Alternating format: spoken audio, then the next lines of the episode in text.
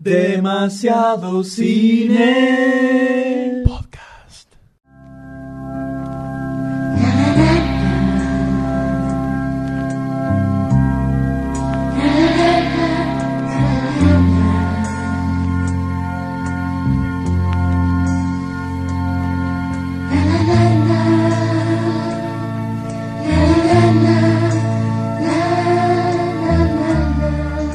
Bienvenidos a un episodio de Demasiado Cine Podcast.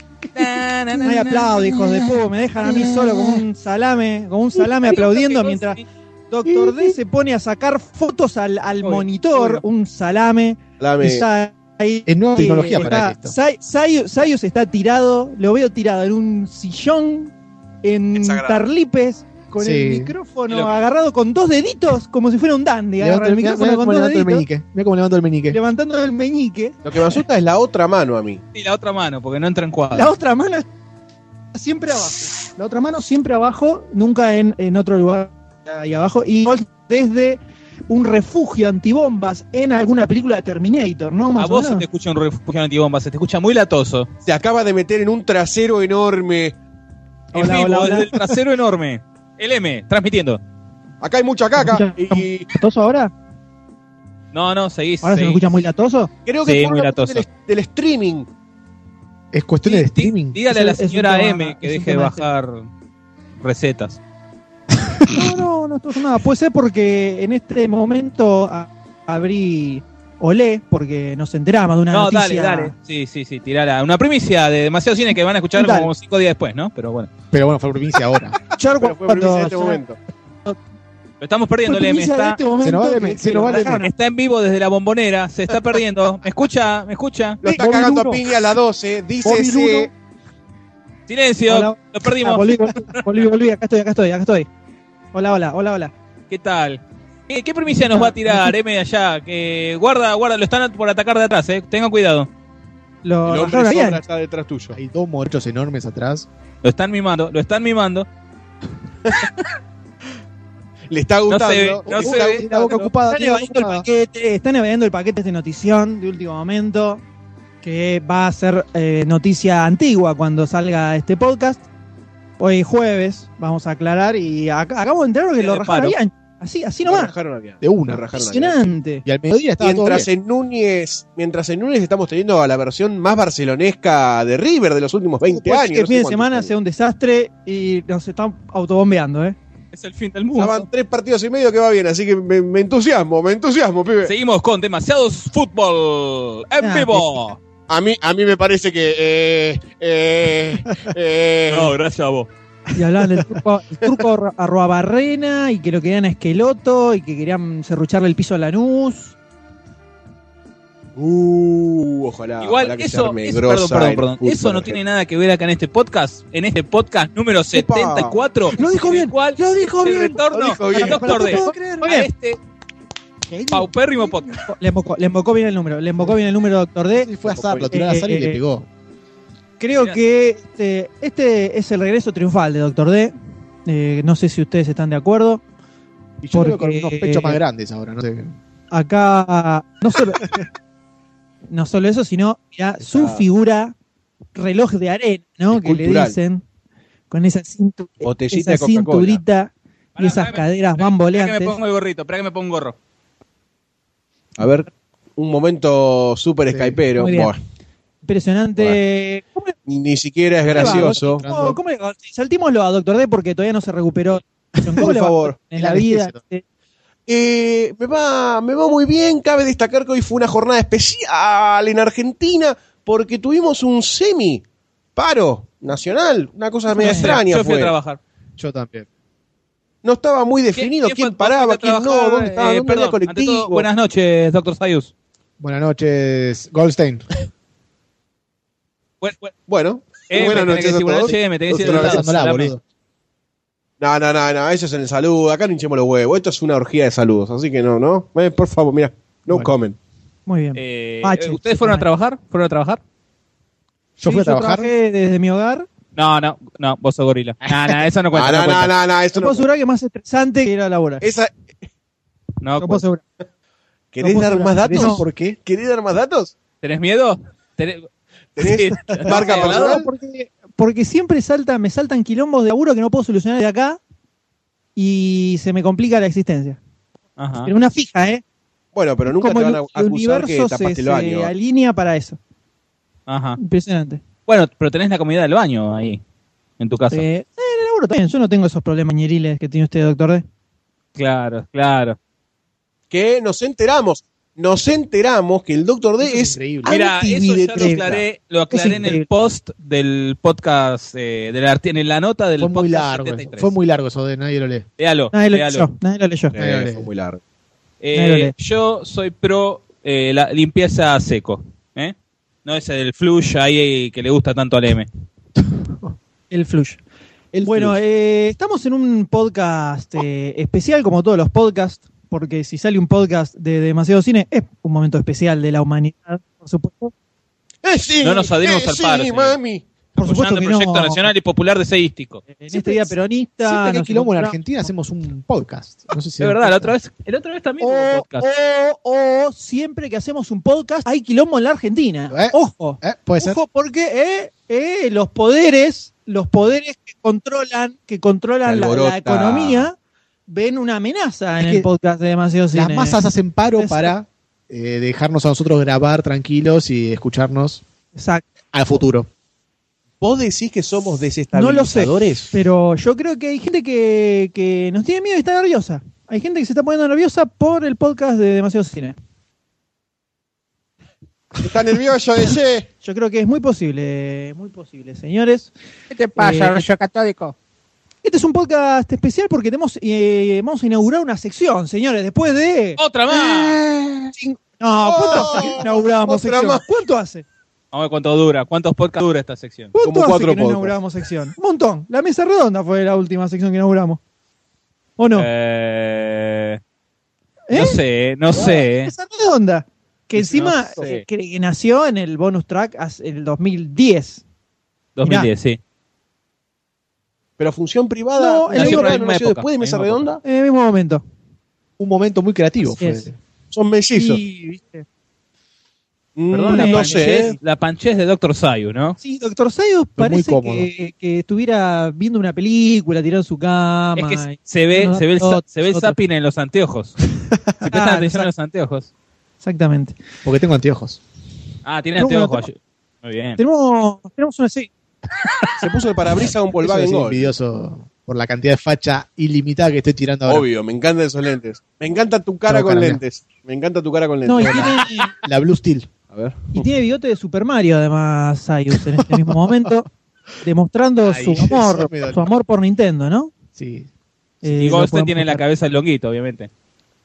¿Y dónde está? Por supuesto, es un. ¿Y dónde está el Fernet? Y no lo sé. Eh, tenemos secciones, sección nueva que vamos a comentar en instantes nada, más, pero antes de proseguir con este episodio que viene álgido de contenido cinéfilo, sobre todo, algo que estuvo totalmente ausente en, Qué el, lindo, qué podcast, lindo. en el podcast anterior, ¿no? Mermando. Eh, en, el, en el podcast actual está casi como recargado, viene con todas las pilas.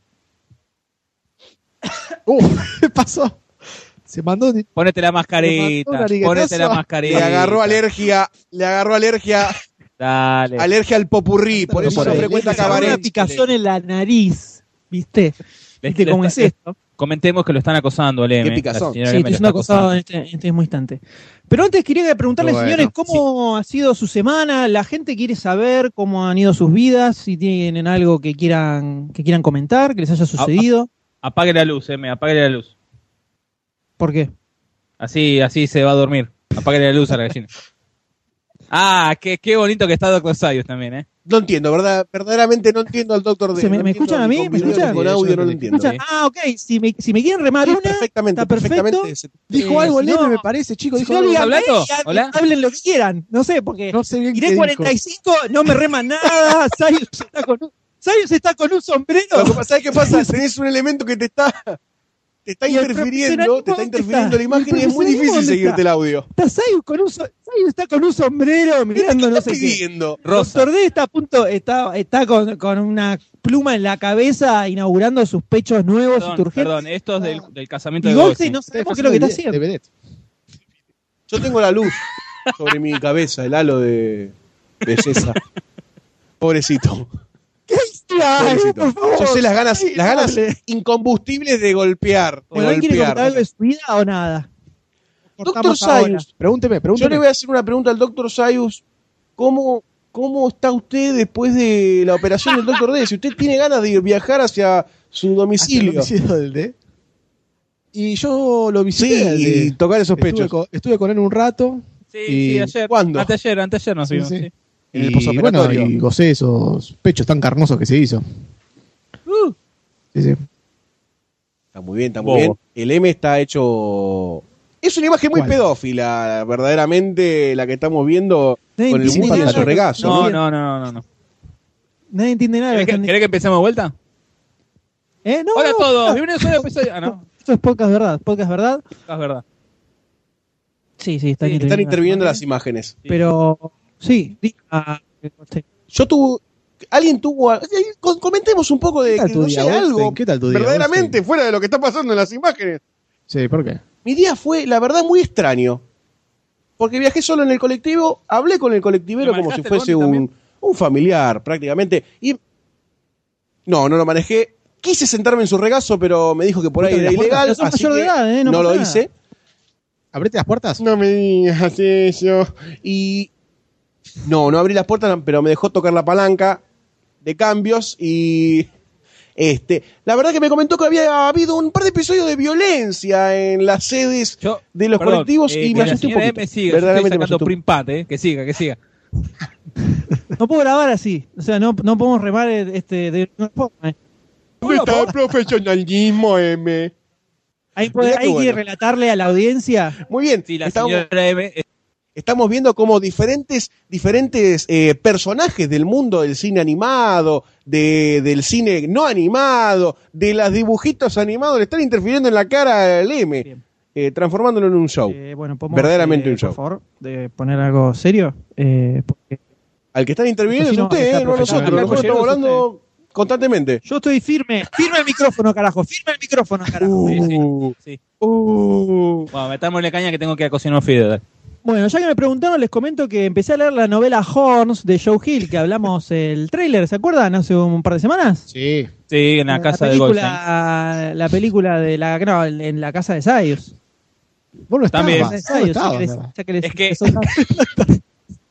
El doctor D diciendo, estaba. sí, lo hablamos en la casa de, del Tomando, padre. está tomando tía María en Goldstein". este momento, Doctor D, borracho en su casa. ¿Te das cuenta por qué no podemos grabar por Skype? Porque Doctor D se pone en pedo, es terrible.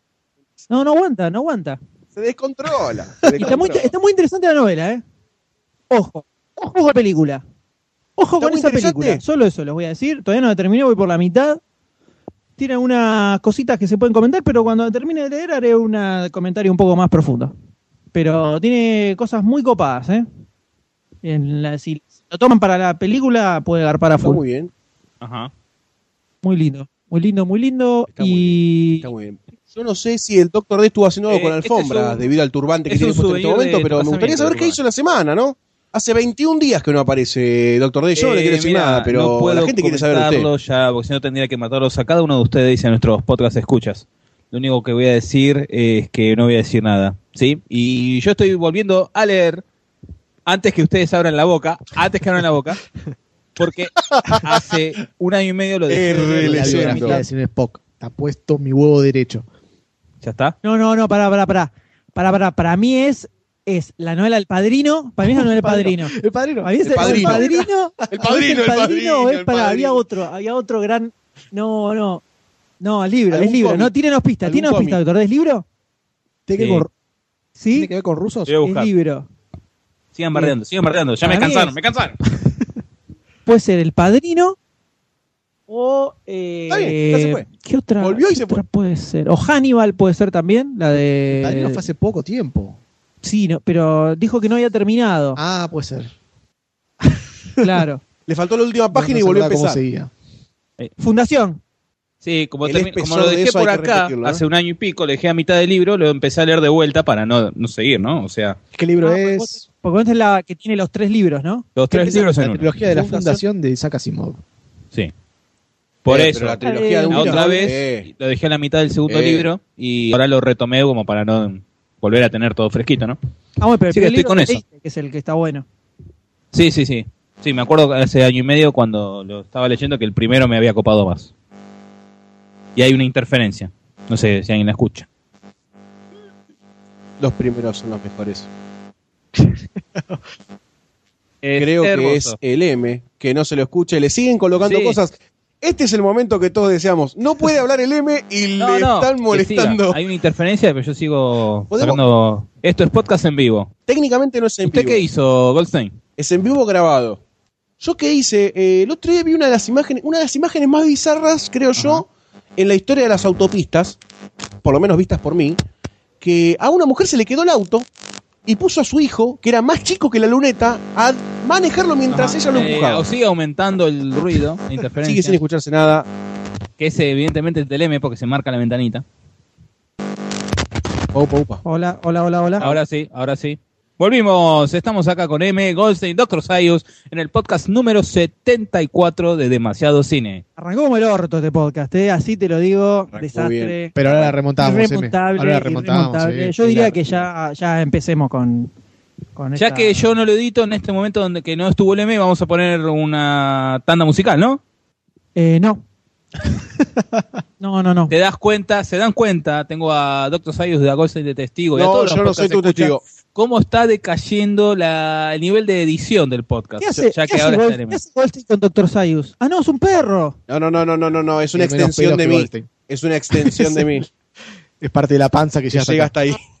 Exactamente. Eh, ¿Les parece que arranquemos con la biblioteca directamente? ¿Por ¿Usted no? quiere contarnos algo, M?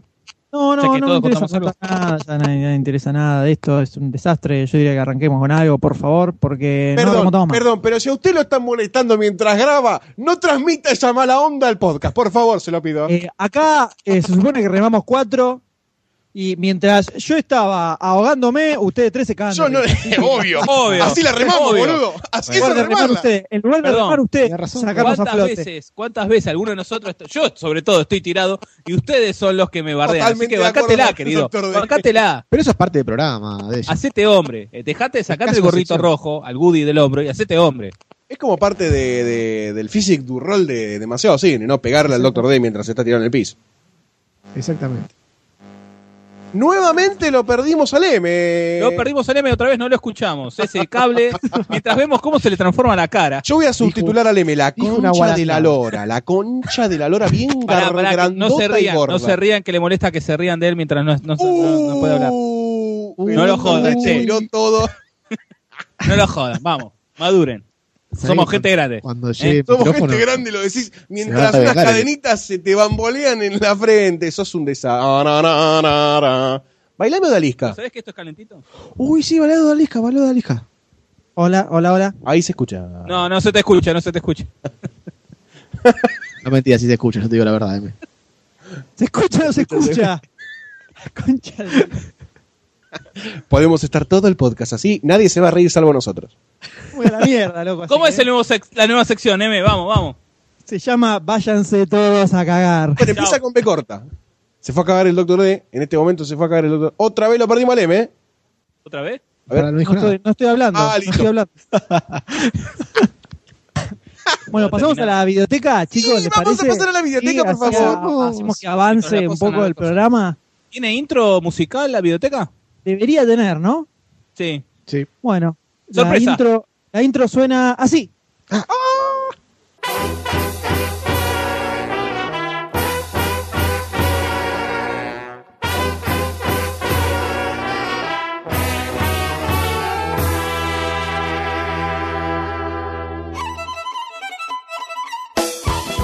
Bueno, ¿de qué trata esta sección nueva?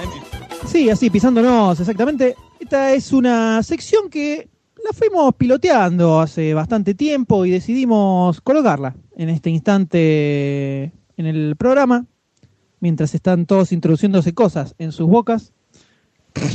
Simplemente se trata de hacer una, una pequeña, una selección de cortos, ¿no? Los cortos que son parte tan importante del mundo cinéfilo.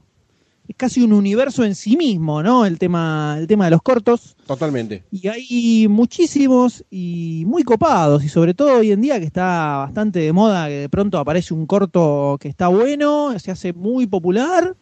y sacan la película, ¿viste? Que como hizo con, pasó con Neil Blomkamp, District 9. Son como buenos, bu- son como buenos puntapiés para que alguien tome esa punta, ¿no? Claro, exactamente. Pues mismo de otros Entonces, cortos de Blumkamp salen otro- otras películas que están en producción ya. Así es, así que decidimos darles un, su propia sección en el, en el Una podcast. sección cortita, ¿no? Muy bueno, muy bueno. Eh, por supuesto, estos, estos cortos los pueden ver en la videoteca de Demasiado Cine, ¿no? Demasiadocine.com. Entran a la sección videoteca y van a poder ver todos estos cortos que vamos a comentar en este mismo momento y otros más que hemos ido subiendo a lo largo del tiempo. Siempre. Y el primero de Helios es un corto que le copó mucho al señor Goldstein. Sí, eh, sí, que lo había llamado, hace tiempo ya. así es, así es, lo hemos visto hace un tiempo, que se llama Keloid, que básicamente es una especie de reel donde estos muchachos demuestran esto es lo que sabemos hacer. Como para enganchar proyectos, es un estudio que labura en animación, ¿no? En Big Lazy Robot. CGI. Claro. upa. Cuéntenos un poquito de qué se trata el tema, Goldstein. Sí, el- lo que propone en realidad esto surge como una, como una experimentación en donde ellos querían desarrollar, como vos bien dijiste, la parte técnica, la parte artística y poner una historia que quizás no sea tan profunda de fondo, sino que es algo medio conocido, ¿no? Eh, en un futuro no tan lejano, en donde el humano se despedaza entre ellos eh, en guerras que son inútiles, gastan muchos recursos, que eso se ve aplicado en el arte de los diseños de los trajes que usan los humanos, este, y todo se va eh, también acompañando con la creación de inteligencia artificial en pos de la creación de cosas de guerra, de mantener al humano en, en esa maquinaria que se va generando en este futuro. Y, bueno, no, no, eh, eh, lo, que, lo que tiene interesante esto no es quizás tanto la historia, sino como ellos buscan desarrollar la parte artística de, del corto o, de, o del diseño de los personajes o de los, robots, porque esto también surge hace un montón de tiempo, que ellos, esto parte de muchas ilustraciones que salían a la luz y la gente pedía, ¿y esto de dónde viene? ¿Y esto hacia dónde va? ¿Y esto de dónde sale? Y empezaron a generar videos y cortos y animaciones con eso, se empezó a enganchar a hacer como si fuera una pequeña secuencia de clips hasta que llegó a la fabricación en serio de un tráiler y de algo que ya hace dos años que están en proceso de creación que vaya uno a saber qué carajo es porque más que esto no tenemos. Claro, es más que nada una, una, Un show una demostración de. Claro, es un, es un miren, la tenemos así de grande. eh, fíjense qué copado que está lo que hacemos para salir a A captar. la cancha, eh, ¿no? Claro, a captar. Y también es, me suena a una especie de lance para ver si alguno dice, ah, mira qué copado que está, hagamos una peli con esto, ¿no? Sí, sí, la verdad, porque tiene muy, mu- mu- mucha onda eh, hollywoodense. Eh, no, es, como una, es como una muestra de, de todo, ¿no? De lo que somos capaces de hacer y de la historia que hacemos también. Y, y del perfil de ellos, ¿no? También. por favor, contrátenos. claro, Básicamente. un poco por ahí. Totalmente, totalmente. A mí me, la verdad que me, técnicamente me pareció genial, tanto en física como artísticamente también, el diseño de, de los, de los trajes me pareció alucinante, porque es como un futuro que es relativamente cercano, eh, no es que se van al extremo con el diseño de los personajes, y hacerlo cercano me parece como factible, y, y en ciertos puntos también esta inteligencia artificial se empieza como a, a revelar en, la- en alguna parte del tráiler, y es como que entra en conflicto también con el humano, no se sabe bien por qué, pero quizás uno supone la, la siempre eterna, el eterno planteo de que la inteligencia artificial si despierta va a matar al hombre por su bla, bla, bla, bla, bla, que seguramente ya desarrollaremos en otra parte del podcast, si no mal recuerdo. Puede ser. Lo puede veremos, ser. lo veremos, pero a mí técnicamente este, este corto sí me entusiasma, me parece que no sé si va a estar apuntando a algo tan metafísico, pero con que tenga pequeñas puntitas de, de alguna historia un poco legible por lo menos, más todo esto, y ahora me tocó a mí. Y ahora me tocó a Ahí mí. tenés, ahí tenés. Estaba esperando este momento. No, lo que tiene de copado es eh, más que nada la parte visual. Es lo Sí, que más sí, me totalmente. definitivamente. Sí, muy bien. Es lo que más te llama la atención. hecho. Como decía Goldstein, esto está- este corto está realizado por Big Lazy Robot, que es un estudio de, de diseño de- eh, español, de España. Muchachos Español de están en Barça. Está perfecto. Español de España, ¿no? obvio. Puede ser español de Argentina o español de México, Totalmente. por supuesto. Castellano. Puede ser gente claro. nacida en España que se, se fue a vivir a otro Está país. Está perfecto. Por eso. Eh, que tienen, tienen varios laburitos muy interesantes, así que pueden chequear algunas cosas más de ellos o pueden ver también este corto, eh, bastante cortito, muy Sí. copado, en la videoteca de Demasiado Cine. Dos minutos y por medio, supuesto. exactamente. Así es. Tres minutos, Así perdón, es. dos minutos y medio. Tres minutos, tres minutos. Tres minutitos por eso. Y vamos a pasar uno un poquito más largo. Un corto en este momento de España. Nos vamos, nos vamos a un avión y pasamos a Australia. Qué lindo. Un corto que se llama Eugene, eh, realizado por Spencer Sasser. Podríamos. eh, Sasser, Susser, Sasser. Sasa. Sasser.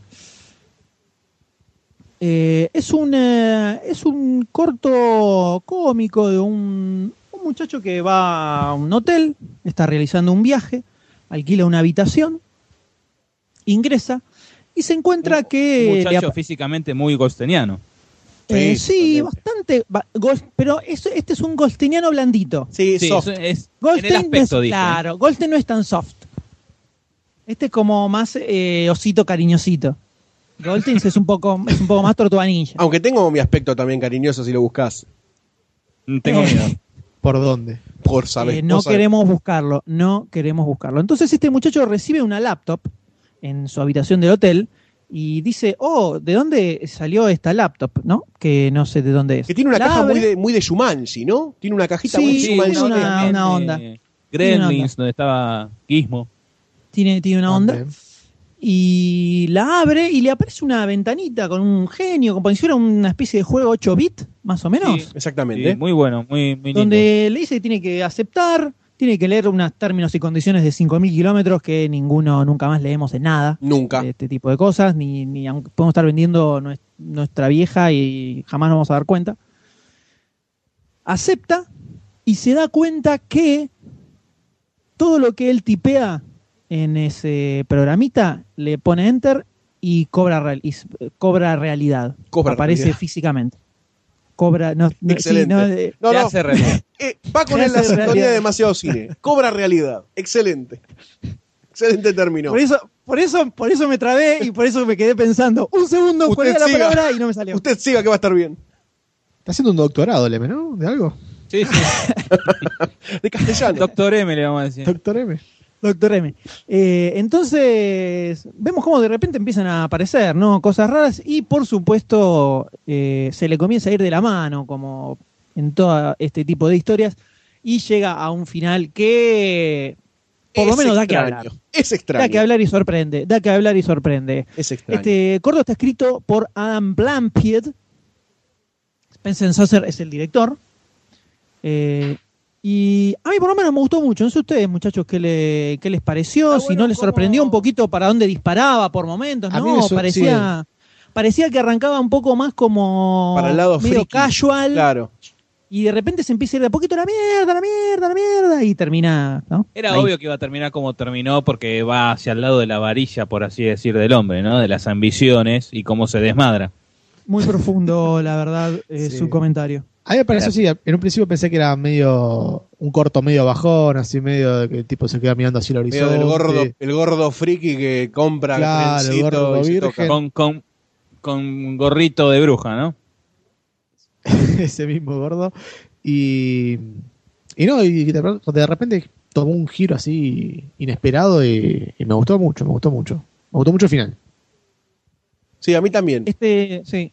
No, me este parece. corto fue realizado para una competición que llamó, se llamó Cuatro Historias, que justamente la eh, organizaban eh, W Hotels de Australia y Intel, por eso tenía que haber una, una computadora en el, en el medio. Los sponsors. Eh, los sponsors, exactamente. Sí, que aparecen al quería final. decir, ¿Qué quería decir, eh, Goldstein? No, que lo corté, me- me había- discúlpeme. No, no hay problema. A mí me parecía algo similar a lo del Dr. Sayus, que me pareció que arrancó como con el gordito Gilú, ¿viste? Tipo Zach Galifianakis, que medio un gordito loser, así que tiene una pinta muy parecida. Eh, y de golpe empieza como a avanzar con eso los juguetes digo, "Mm, qué boludez. Y de golpe se va al carajo, pero no termino de entender bien por qué se va al carajo y me deja como algo raro adentro frase complicada, pero me deja como que no entendí muy bien y no sé si eso me genera un vacío existencial de necesitar entender. Puede ser, Por eso es un podcast. puede ser. Eso Gracias, es eh, un, por- gracias. es un Perdón, corto ¿no? de... Sí, Los silencios, sí, me cambio, me copia, cambio. El, puede ser que en un momento, sin contar con profundidad, es como que en el momento que despierta la chica, es como que no te da a entender. Estás spoileando. No, no, no, yo no dije nada, no dije nada, no dije nada. No te ¿Qué, da a qué tipo? ¿Cómo? ¿Qué? No puede no spoilear, es increíble. Son 10 minutos nada más el corte. Son 10 increíble. minutos. Son 10 minutos. Y el tipo te lo. te ¿Cómo puede? Te los caga. Te cagó los mejores 10 minutos de tu vida cinéfilo, te los cagó. Te los cagó. No, igual, para, al margen. Eh, Algo que lo que podríamos hacer en realidad es. Si, cuando Sí, si está en biblioteca se puede hablar. No, por eso. Son cortitos. No se puede hacer eh, sin spoilers. Es muy difícil hacerlo sin spoilers. Bueno, listo. Lo que Cuando podemos hacer. Espere, se- espere, doctor D, espere un segundo. espere, lechoso. Como en, el, como en el post del podcast van a aparecer los links de cada uno de los cortos. Obviamente. Mírenselos, es un ratito cada uno. Péguenles una mirada y después lo escuchan. Claro, Y paren hablamos- de, de ver el podcast, todo. de escuchar el podcast acá Exacto. y se van a ver Paren, están en el colectivo, párenlo, cómanse la media hora que les queda de viaje en el colectivo sin podcast, lleguen a su laburo, no laburen, mírense los cortos y después se ponen a escuchar el podcast de vuelta. Y luego esperen a ser echados, ¿no? Claro, y porque es verdad, son 10 minutos, no, no podemos no spoilear No, tampoco, ¿viste? La verdad que no. Le damos la Así derecha al doctor D. spoileemos. Doctor D, le doy la Bueno, derecha, spoilee todo lo que quiera. El pone que quiere a la chica del hall. Aparece la chica del hall, obviamente se, se va todo al cuerno, ¿no? Porque empieza, empieza a gritar la chica. Sale corriendo, se cae, se rompe la crisma contra una mesita. Cuando se despierta, o sea, uno piensa, uh, se murió, se le pudrió todo el flaco. Cuando se despierta la mina, empieza a decir, ay, gracias, empieza a llevar bien, está toda bien eh, educada, por así decir, sin miedo. Putona. No te da la... Putona. ¿Eh? Putona. No, no. No, te da la sensación como Putona, que es... Mosquita muerta. La sensación de como que es una especie de hasta que pasa lo que pasa, ¿no? Que pierde la memoria y te da a entender como que bueno, se le realizó el deseo al muchacho de tener a una compañera, a una mujer y es como que él eh, lo toma, me parece, lo toma así, le va a preparar el té y ahora es cuando salta la verdad de la mina que estaba mintiendo y le parte el No, peso. se, está- se- se estaba haciendo la, se estaba haciendo la tonta porque tenía miedo que era un asesino, de dónde sabe Pero dónde por salió. eso yo lo- para ese lado sí, pero a lo mejor para el espectador lo que me Claro, al pareció a mí principio, al principio te parece como que en realidad se le está, ah, mirá, ahí se le está cumpliendo el deseo. Y después no, el War Twist, ¿no? Ajá, por eso. Por Che, eso. eh, voy para allá, Goldstein. Dale, venite. ¿Qué pasó? No sé, es, son chistes del doctor D que No, nadie no entiende y que queda No colgado entendí. en todo momento, en todo un lugar, en toda fiesta, en todo lado. Es Este podcast va a salir como el ojete. Sí, va a salir como el ojete. Yo lo que no entendí muy bien es por qué la mina aparece y no entiende nada dentro del contexto. Pero bueno, es algo, un, un arco porque la argumental. mina desapareció donde estaba. Claro, Claro, el chabón pidió, estaba quiero- corriendo. Quiero que esté acá esa mina. Y la mina aparece ahí y no sabe dónde está, ¿viste? Es capaz es lo- algo que uno no... Cuando uno, viste, está en el negocio de pedir deseos, eh, no, no, no tiene esas cosas en cuenta, ¿no? Hay que leer los contratos. El chabón tendría que haber leído bien Esa es la moraleja del, del cuento. Porque también algo importante es que el pibe pensó que cosas imposibles no se podían eh, realizar, porque cuando pide el pez que hable, el pez no le habla, entonces eh, ahí es como que te dice, ah, bueno, cosas eh, eh, imposibles no se pueden pedir. Y en realidad sí se podía, porque al final resulta que el pescado hablaba, pero estaba bajo el agua, ¿no? ¿Puedo. ¿Puedo hacer una pregunta como para cevichear un poco dentro de este corto que nos deja picando un montón de Por cosas? supuesto. Como por ejemplo, ¿qué hubiesen pedido ustedes? Así, una sola cosita. Ahora, en este Creo que es momento. lo que, todos, ¿Sabes lo que todos pensamos mientras mirábamos el corto, ¿no? ¿Sabes que cuando apareció la Sí. P dije, me pediría una milanesa napolitana con fritas? ¿Por Y qué? que aparezca ahí. No sé, se que hambre en el Palitos. momento. Palitos salados. Pensé que ibas a decir pija igual. Bueno. ¿Por qué? ¿Por Porque qué? tenés cara hoy. Tiene cara, hoy tiene cara de viciosa, es verdad. Ah, mira qué hijos de puta. que- Es verdad, es verdad. Yo no, ahí yo no ahí dije para nada. recibir, está para recibir. Yo te quiero a vos, doctor D. O sea, tú hubiésemos pedido lo mismo, básicamente. Tan básicos. Está muy ¿Qué bien. han pedido ustedes? ¿Qué? Scarlett Johansson. No, yo. Sí, bueno. Iba, a ver, eh, lo cortaste al M, iba a decir George Clooney. Perdón. Claramente. No, Michael Fassbender iba a decir. Mm. O los dos juntos. Oh, oh, oh. Quiero ver un espadeo entre George Clooney y Michael Fassbender. Sword fight, bitches. Obvio. Que gana Michael enfermo. Fassbender. Obvio. Está muy bien, está muy Bueno, bien. el amigo, el amigo Spencer Sasser también dirigió en el 2010 la película perdón, Hesher. No sé ustedes dijeron, si la ustedes recuerdan. dijeron un deseo, yo dije palitos salados. Y miren qué me está trayendo la doctora D. Ah. Me muestro la cámara, palitos salados. Una cucaracha. Doctora D, mátelo, mátelo. Una polilla muerta. Tío, Se cumplió, se cumplió. Eh, Gracias. impresionante. Que muera el Impresionante. Ahora hay que ver, hay que ver que, que tiene que pagar eh, al lado de eso, ¿no? Como la famosa Tengo que cocinar. Perdí una apuesta y tengo que cocinar toda la semana. la pata de mono. Ahora todos queremos saber cuál es la apuesta, ¿no? Por supuesto. Todos Sí. queremos saber cuál ¿Cuál es. la apuesta? Todos queremos saber. ¿Cuál es la apuesta? El pueblo quiere saber todo. El D no se acuerda la apuesta que perdió. O sea que lo caga cualquiera con cualquier re cosa. cagaron a Doctor Te D. perdiste una apuesta, tenés que ¿Cuál darle era? un millón de Perdón, dólares. perdón. ¿Cómo, era, cómo, ¿Cuál es la apuesta? Estábamos viendo un video Sí. y él decía que era la mina era Jessica Simpson. Y yo decía, no, no es Jessica Simpson. Ah, pará, la de Eh, Black Eyed Peas. Black Eyed Peas. ¿Cómo se llama la mina de Black Eyed Peas? Fergie. Eh, Fergis. eh, Fergie. Bueno, él decía que esa era Jessica Simpson. Nada Muy que bien, ver. Y le bien, dije, podemos una apuesta y la gané. Impresionante. Y ahora vas a entregar el culo en cinturonga. Otra vez. Toda la semana. Igual también es una realidad que todos sabemos que no es necesario ese trámite para que la señora D diga, eh, señor D le toca cocinar y el doctor D cocine, ¿no? Es una mera Eso excusa. fue por primera vez en vivo la doctora D en un podcast de demasiado cine. Está muy- No, no ha fue la primera vez, aparecido ¿eh? en algún momento. No No, no, ha vez, aparecido, ha aparecido. Sí, algún comentario de fondo, algo así se escucha. Eh, alguna se bombita. Anda a Eh, cocinar, se escucha más de una vez. Sí, sí, sí, se ha escuchado. Se ha escuchado. Te dije que dejes de pelotudear con esos vagos. Ese pelotudo Una pajero vergüenza. SDM, el otro pito corto de. De Sayus, ¿no? Claro. La, la pregunta es cómo es que lo conoce al otro, ¿no? Pero bueno. No, no preguntes, En fin. boludo, no Y preguntes. la vida es así. Internet. y La vida es así, pero Internet. muy bien. Eh, vamos a pasar al tercer corto. si Por favor, por Pasemos favor. al tercer corto. Eh, vamos a viajar un poco más atrás en el tiempo. Este Eugene que le habíamos comentado es de, es de ahora, de, de este año, de hace poquito. Vamos a viajar eh, mucho más atrás en el tiempo, al año música Jazz, jazzera de 1961. fondo, puede ser. Así es. Vamos a poner los discos de jazz. En el año 1961, un, un poco de música de Chico Hamilton. Y vamos a ver cómo esa música realiza que una serie de papelitos de colores comiencen a danzar. Comiencen a danzar en pantalla a su ritmo.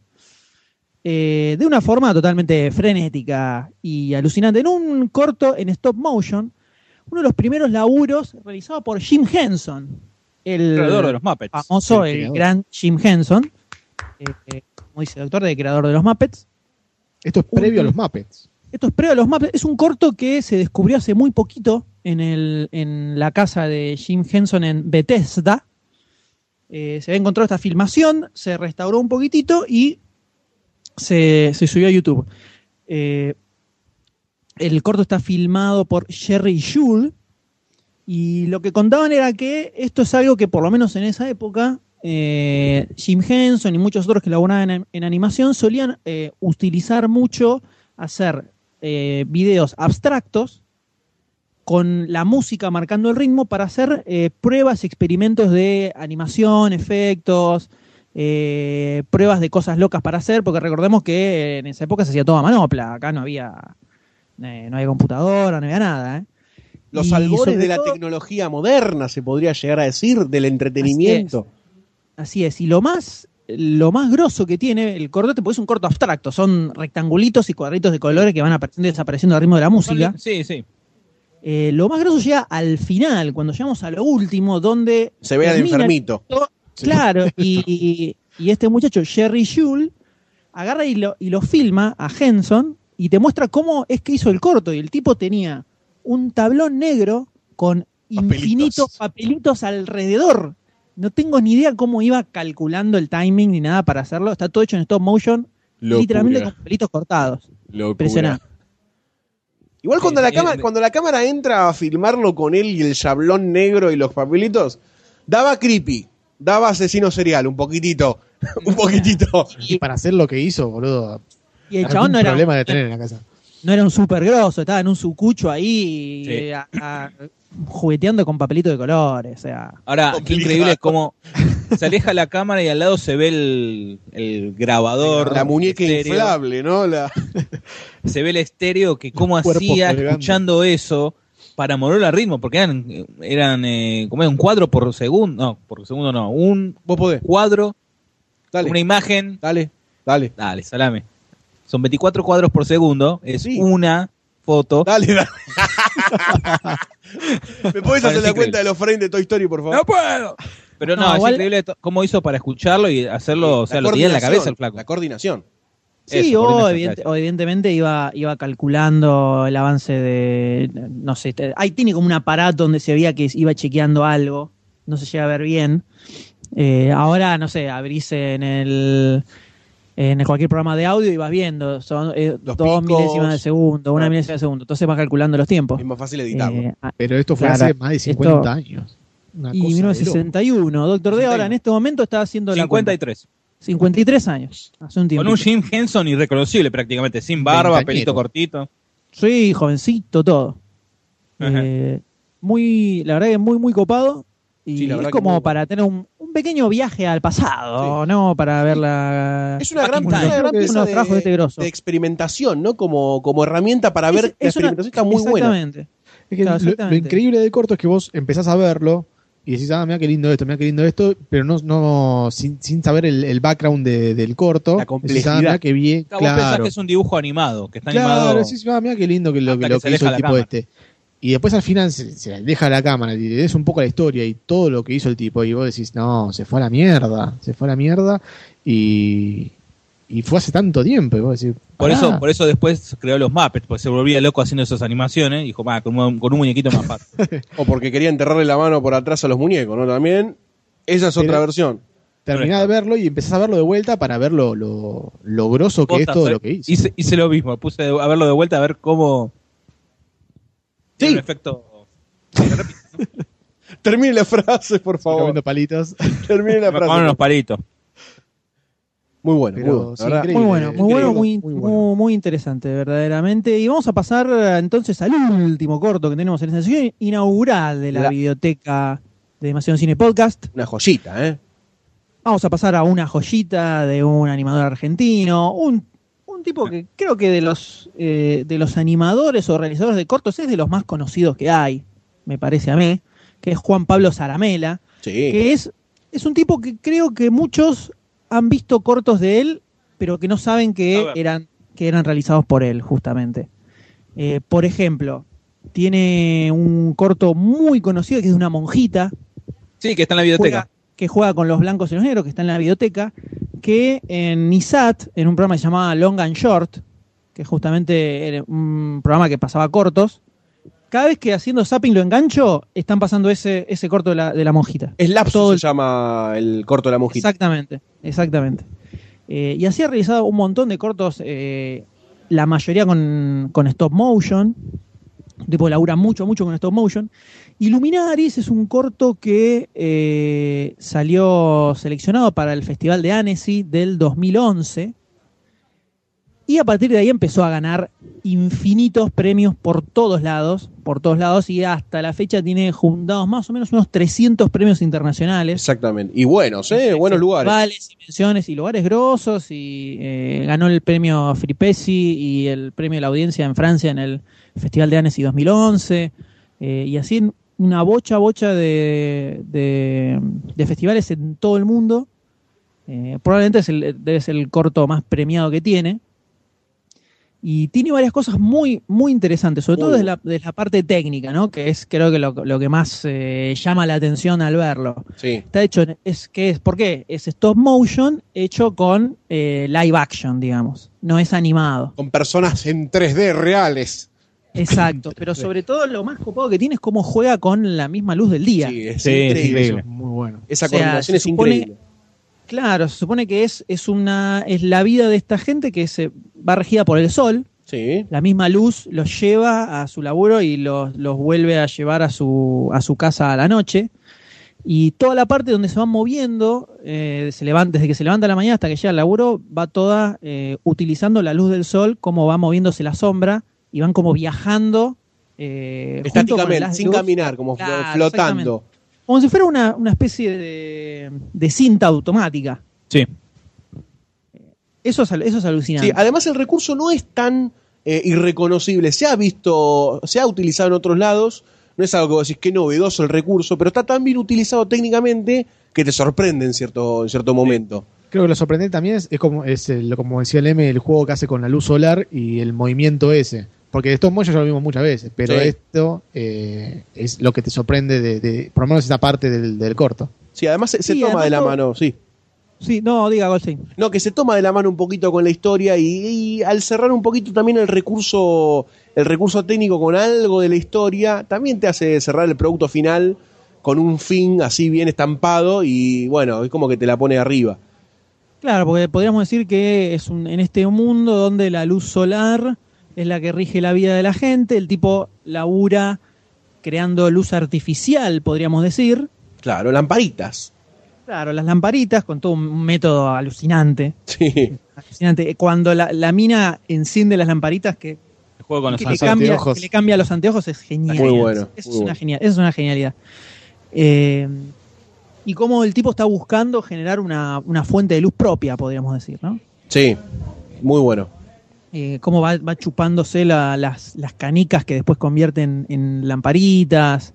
Tiene toda la parte técnica es alucinante y la historia es una historia de amor. Sí. Donde dos personas que se encontraban solas también. en la vida terminan encontrando su luz propia, ¿no? Qué Un profundo Neruda. Un Neruda cualquiera. Impresionante. Impresionante. Sí, la verdad que es muy y linda. con el jefe molesto en el medio. Es muy lindo, muy lindo cómo se ve, muy lindo armadito. Y está bueno que mantenga cierta idiosincrasia argentina también, ¿no? El tango, las calles empedradas, los trajes, ah, el mate que aparece de vez en cuando. Está bastante bien. Eso me gusta de los cortos, que no, no se extranjericen tanto tampoco. No, no, este eh, también creo que en, el- en lo que son los en lo que son cortos, creo que es más fácil encontrar eso, porque justamente algo que tiene de bueno el corto es que es, es como es como el juego indie. Claro. Tiene la impronta del autor. Si no tiene la impronta del autor, es como que no sirve. Claro, ¿qué es esto? Entonces, claro. Es un tráiler de Tortugas Ninja. Y claro, si no se transforma en un trailer de tornilla. Por eso el chiste, el chiste de los cortos, la razón por la cual el corto en sí es una pieza distinta de una película, es que es, al- es algo que transmite mucho la- lo que el autor quiere, quiere dar. Está muy bueno. Que también en, cine también se encuentra, por supuesto. Es algo Pero, también eh, experimental, ¿no? Como decíamos con el corto anterior, es un poquito experimental también el corto en sí. Y que es, es un formato mucho más flexible, hacer un largo de una hora y media, dentro de lo que se arriesga, de la guita, del quilombo, de estrenarlo y toda la pelota, eh, no es lo mismo que hacer algo de cinco minutos. Sí, tal el corto, el corto Entonces- tampoco tiene que vender. El corto Claro. es, es algo propio y, y personal. Sí, depende. Generalmente se hace, eh, se estrena en festivales, se organizan eh, proyecciones y ahí hay, hay guita, por supuesto, si, si se empieza a proyectar en algunos lugares. Eh, también está bueno, ya que estamos hablando un poco del tema en general, eh, cómo creo que de alguna forma Pixar revalorizó lo que son los cortos eh, cuando empezó Sí. a poner un corto Antes- antes de cada, de cada una de sus películas. Ah, como se Eh, hacía antes en, los, en los 40, ¿no? Con Claro, los cortos de los Looney los tres chiflados. Eh, entonces creo que desde, desde ese lugar, eh, le- se, por lo menos Pixar, desde Pixar, ¿no? Le, lo puso en, en un lugar que tal vez había quedado un poco abandonado el tema del corto, o por lo menos más relegado a un submundo, como fuera de lo que sería el mainstream. Como que lo volvió a poner en Sí. primera plana. O, o lo- Claro, lo entonces a ahora-. Claro, entonces ahora de repente Disney mismo va metiendo cortos antes de cada- casi todas las películas, más o menos. Sí. si, si nos fijamos. Eh, pero Luminaris es ultra recomendado. Mírense todo, pueden entrar a. Tiene un sitio web. Zaramela.com.ar. eh, Zaramela.com.ar, ahí tienen todos sus cortos. Que Son ya todos está también juntando, está juntando dinero, auspiciantes para su próximo corto. Que se puede ver un tráiler chiquitito. Así es, está en Ideame, está juntando, está juntando guita, que ya tiene bastante, son 60 mil pesos, va por 42 mil. Poquito, poquito. Eh, desde zaramela.com.ar se puede acceder al, al link de Ideame, donde se puede poner desde un peso hasta tenés como 600, tres- como 3 lucas. Eh, y en el medio hay un montón de distancias y por la guita, cada guita, la guita que pones te, te llevas un premio, desde aparecer en los créditos a de todo. Onion se Camisetas, llama, ¿no? pósters. El- ese corto que está. Onion. Así es, un Oh, corto que va a estar protagonizado por Paloma Contreras, Valeria Loai- Lois y Marco Antonio Caponi. Eh, que está bueno para poner un manguito. Sí. ¿viste? ¿Qué te cuesta? 50 Escuchame, un, p. un pesito lo puede poner. Y si Un no, si es mango, no es nada. ¿Qué son? ¿Qué son? 9 dólares, ponele. Pss, Un remis. Un remis de Déjame vuelta hasta. Parque Lelua. Ahí está, un remis a la casa del D, más o menos. Es verdad, es verdad, yo estaba pensando eso. Ahí tenés. Ahí tenés. Apoye la cultura, doctor D, apoye la cultura. Claro, además le quedan 22, igual quedan 22 días y juntó bastante guita, ¿eh? 98 colaboradores, ahí gente que puso bastante trasca, ¿eh? te digo. Exactamente. Así que si el Cerrame la apuntó a puntuar, le gusta lo que hace este muchacho, pueden poner un- una colaboración ahí. Eh, y de forma cerramos, ¿no? Vamos a poner igual los links en el, en el post, Sí. pueden encontrar Sí, el link sí, directo Al, al Ideame. Para poder debatir dentro de cada cortito, cada corto. Por supuesto, por supuesto, y esperamos eh, continuarla, ¿no? La sección de los próximos programas. Sí, podríamos, ¿no? Va a haber más. Intentaremos. Sí, sí, intentaremos. Eh, estaría bueno que tener el mínimo feedback, ¿no? De la gente, a ver qué le parece. Tuvimos el primer comentario en iVox después de mucho tiempo. no, no es el. ah, pero no es el primero, hubo varios. Hubo varios. ¿Tres, cuatro? Oye, más que uno, ¿eh? No es el primero, no es el primero. Pará, hay un Un anónimo que fui yo, ¿eh? Hay un un anónimo que fui yo. Un 400% más de lo que vos dijiste, por favor. Por favor. Bueno, uno es uno, uno es uno, carajo. Uno es uno, exactamente. Empezamos a creer. Pero bueno, ¿les parece que pasemos a las fichas, niñas? ¿Por qué no? Fichas. ¿Por qué no? Vamos a dale, fichas, entonces. dale, fichas.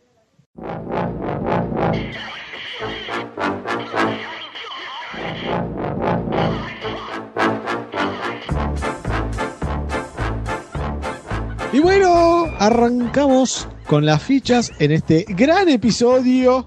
Emocionante, emocionante. Ay, gran comienzo. Álgido. Denle la responsabilidad al pibe, tiene que hacer el gol. Estoy temblando, estoy temblando de, de emoción. Y. Que me saco un auricular porque me molesta escuchar mi voz todo el tiempo. Ahí está. Y. No deberías bueno, esta jornada de fichas.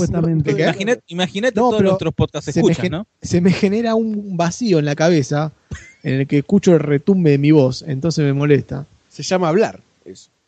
Sí, pero cuando te sale los oídos tapados es peor todavía. Se llama podcast. Se llama Demasiado Cine. Podcast.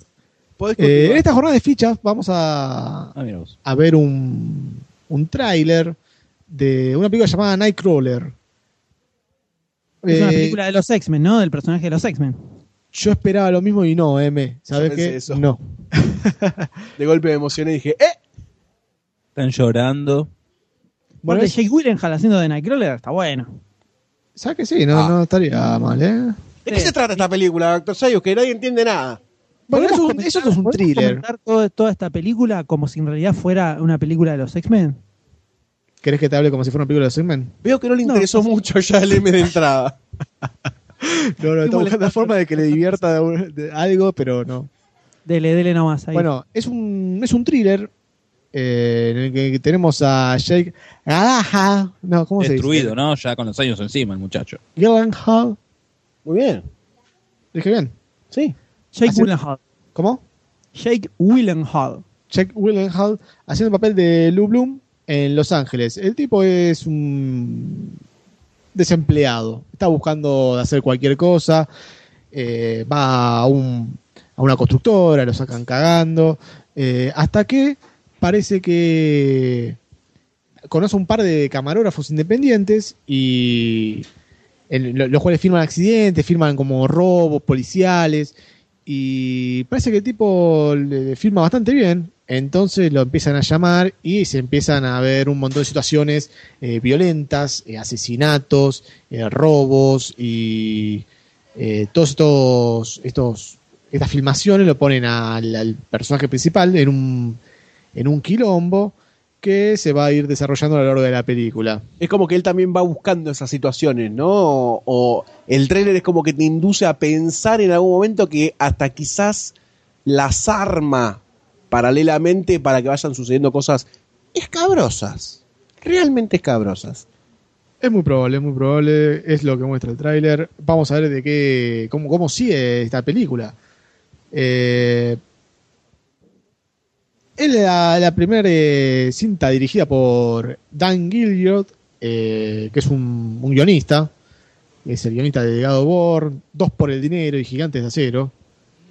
Eh, con actuaciones de René Russo, Bill Paxton, Rhys Ahmad y bueno, Bien, Bill Paxton, que está volviendo de a poquito, ¿eh? Está volviendo de a poquito. Está saliendo de la- Es la del Paco. de Bill Paxton. ¿Cuál es dos por el dinero? ¿cuál es dos por el Two for the money. Una que actúa Franchella, me parece. dos por el dinero. Two for the Eh, money, Two exactamente. for the money, sí. Es una película de Al Pacino y Matthew McConaughey. Y René Russo, justamente. Gran, gran película. Gran película, película.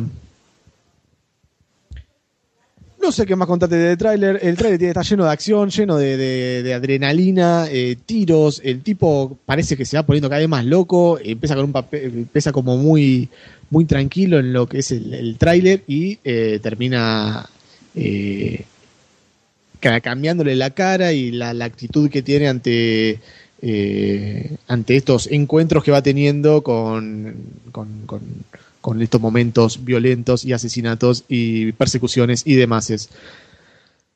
Es un poco Sí, el perfil del hombre, ¿no? Del, del tema de. Este tema del periodismo, de hasta dónde se llega para conseguir una noticia, para impactar, para sobresalir, podríamos decir. Por momentos me parecía que tocaba algunos temitas como eh, la peli esta con Dustin Hoffman, eh, Walk the Dog, que ahora me Sí. olvidé el nombre en castellano. Con eh, Robert De Niro. Sí, usted lo tiene, doctor, D, el nombre castellano, por favor, de la película. Me sale el cuarto poder, pero el cuarto poder es otra, No, no. también con Dustin Hoffman. No, no. Eh, eh, pero la puta que lo- Mentiras que matan. Ahí está. eso. Mentiras que matan.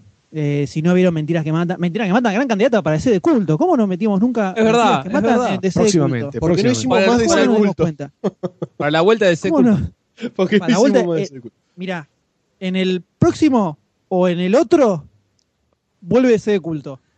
Dentro de los próximos dos podcasts, Muy bien.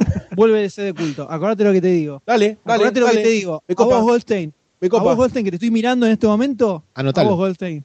Vuelve ese de culto. Me copa. y vamos a poner, vamos a ver mentiras que matan. Gran. Dale. Hacete cargo, Goldstein. Eh, por, por momentos me hace acordar un poco, un poco a eso, hasta, que, hasta dónde se llega para conseguir una noticia. Y en este caso vemos a este muchacho metiéndose con la, la- la cosa policial, ¿no? La, la- la banda de la, de policía. Eh, se mete en los asaltos y no llama a la cana, nada, filma todo crudo, la gente haciendo una especie de crónica, podríamos decir, un crónica TV. Sin ayudar, Si solamente como si fuese un, un ojo orbitando la situación y grabando. Claro, todo por la desesperación de conseguir una exclusiva, una noticia así heavy y que, que llame la atención y que impacte y que se haga famoso. Eh, por ese lado resulta interesante. Creo que tiene muchas posibilidades de eh, irse un poco al carajo con ese tema. Puede ser. O sea, que, que se centre en el de gore de la acción y no en lo otro.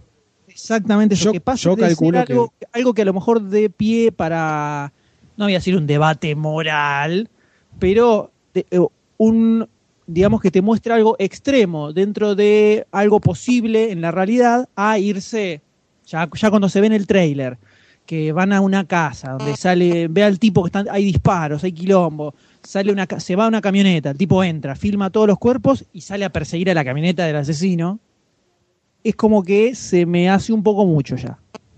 Y, para mí, el, el chiste de esta película eh, pareciera estar un poco más en algo más realista, si quiero verosímil. Ya ahí me, me parece como que se empieza a convertir en una película de acción, ¿viste? Donde ya te van a terminar. A con el por- se va a la pornografía.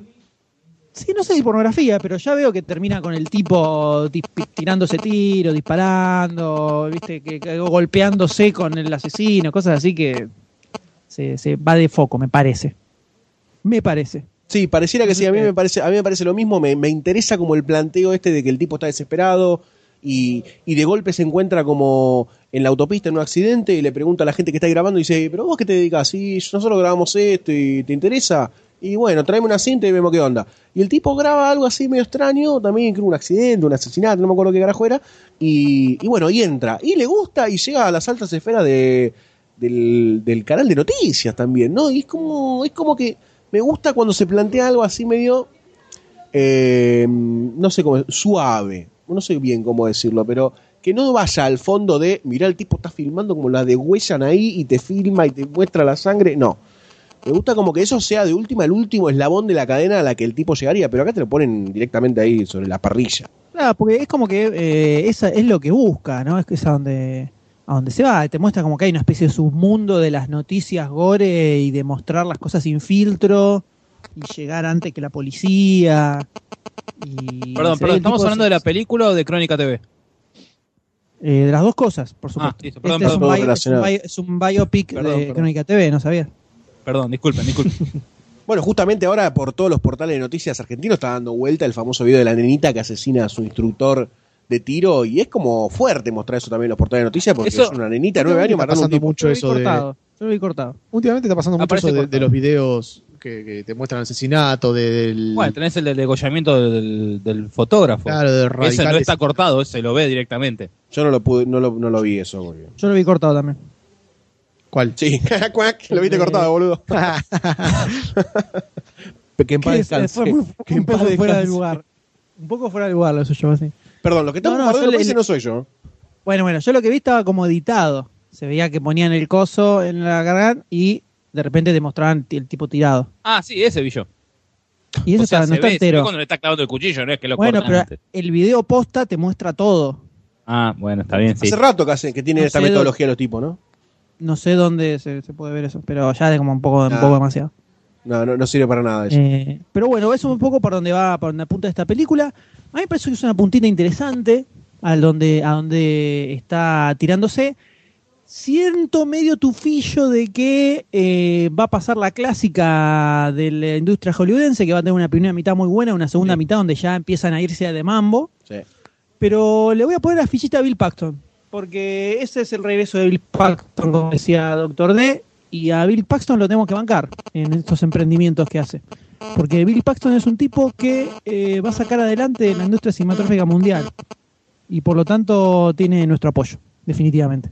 Me parece muy bien y, la verdad que es algo para, para destacarlo de Bill, ¿no? Para destacar. Eh, el M le puso la ficha, así que yo no sé quién quiere seguir de estas cabecitas que me miran a través de la computadora.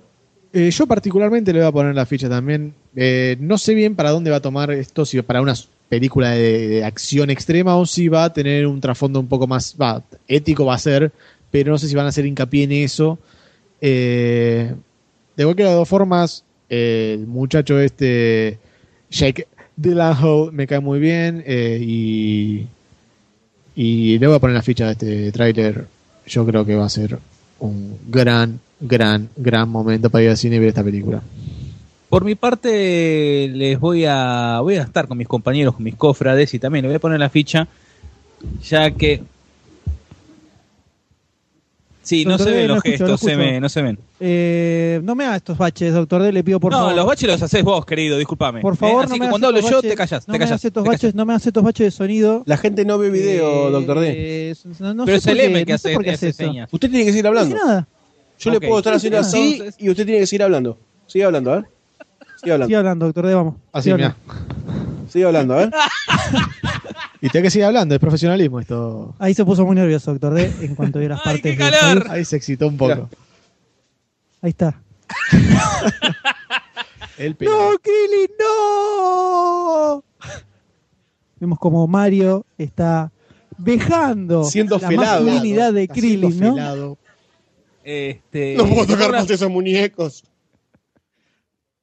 Ya está. Doctor D, estaba diciendo Le pongo la Cofrades, ficha, ¿eh? me- Cofrades. cofrades. Cofras. Porque eso. se muestra como una especie, el submundo, ¿no? Que muchas no se mostró. O sea, me pare- sa- más allá de la película de, de Robert De Niro y a ver, a ver cómo escupe por la nariz, se me por la nariz. No se muestra como ese submundo de la, la, la- los Crónica TV, ¿no? La- Detrás de las cámaras de Crónica TV. Parece como que es algo poco, pocas veces tocado y bueno, también el flaco este que me gusta cómo, cómo actúa. Mientras me hacen señas, ¿no? ¿Señas de qué? ¿Qué hizo? Sí, se, sigan. se tocó las mamas, ¿qué hizo? Se tocó los ¿Qué, nuevos qué senos. desagradable, doctor D? Lo de usted es muy desagradable. Se tocó las La mamas verdad. que se lo implantaron cerca de la ingle para autoturquearse. Eh, así que. Dijo, sí, no, no, ponémelas al lado del ombligo, dijo. Bueno. Los tipos no entendían por qué, pero después dijeron, ah, es un genio, claramente es un genio. Es un genio de la masturbación. Este, yo, yo también voy a poner la ficha porque primero me entusiasma, aunque no es una temática quizás súper original, ¿no? Es algo que ya han tocado otros, pero me gusta mucho mm, eh, el protagonista, ¿no? Eh, Gail es el. Me, me gusta. Ya desde Jarhead, desde Donnie Darko, Me parece que es un tipo que, que se la banca bastante. En este tipo de papeles medio como de enfermito, loquito, o que está como ahí a punto de explotar. No sé si la ira o la locura. Y me lo transmite bastante bien. Entonces creo que va a ser una película disfrutable. Y hay que tener en cuenta esto de que estamos como con el acelerador ahí y el freno, como para decir si se va al carajo la película o no, va a determinar si va a ser una muy buena película o si va a quedar como en, en el olvido y en el limbo, en el purgatorio del celuloide. Así que le pongo la ficha. Muy bien, entonces cuatro fichitas se llevó nomás. Cuatro ¿Viste? fichitas. Parecía que venían como. Se llevó cuatro fichas. Nightcrawler. Eh, así que ahora, ¿qué pasamos? Le pregunto al señor Goldstein. Yo tengo ganas de pasar a algo que habíamos, que se había visto ya hace unas semanas, antes de subirlo en demasiado cine, o hace una semana había salido, eh, este tráiler de la película Autómata, que es una película protagonizada por Antonio Banderas, aunque usted no lo crea, aunque usted no lo crea, eh, que creo que hace rato que no lo vemos como en un papel de medio serio para arriba, Antonio Banderas. Hace rato ¿En, que... En Expendables? Bueno, eso es serio para abajo, medio serio Ah. para abajo es eso. ¿Es serio? Medio serio para abajo, dije. Medio serio para abajo. O sea, Deje de tomar, Sayus. Deje de tomar. y eso que es jueves. Es jueves. este, tenemos esta película protagonizada por Antonio Banderas. Bueno, después vamos a, a- a incurrir en el, en el cast, pero ¿de qué trata esto? Es la famosa, la famosa historia de eh, los robots y su cobro de conciencia y de la inteligencia artificial.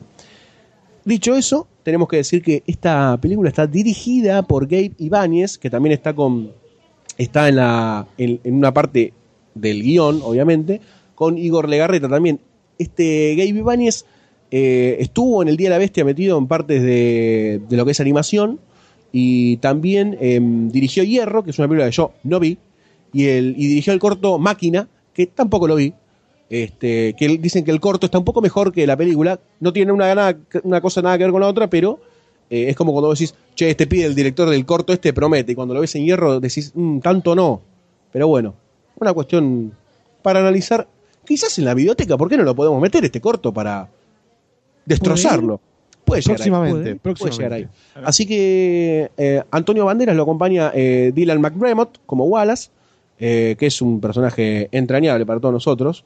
Eh, Birgit Hart Sorensen como Rachel Balcón, que es la coprotagonista, comparte, comparte besos con Banderas, la afortunada.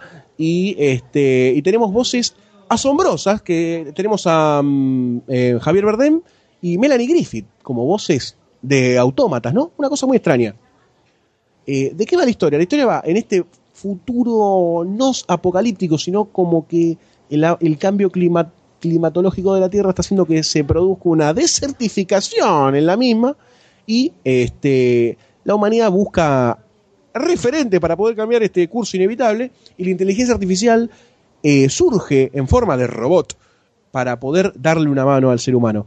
Y, y todo, y todo se desencadena esto cuando se genera un nuevo robot en la industria y se empieza como a alterar las normas fundamentales, las, las tres leyes famosas de la robótica, ¿verdad?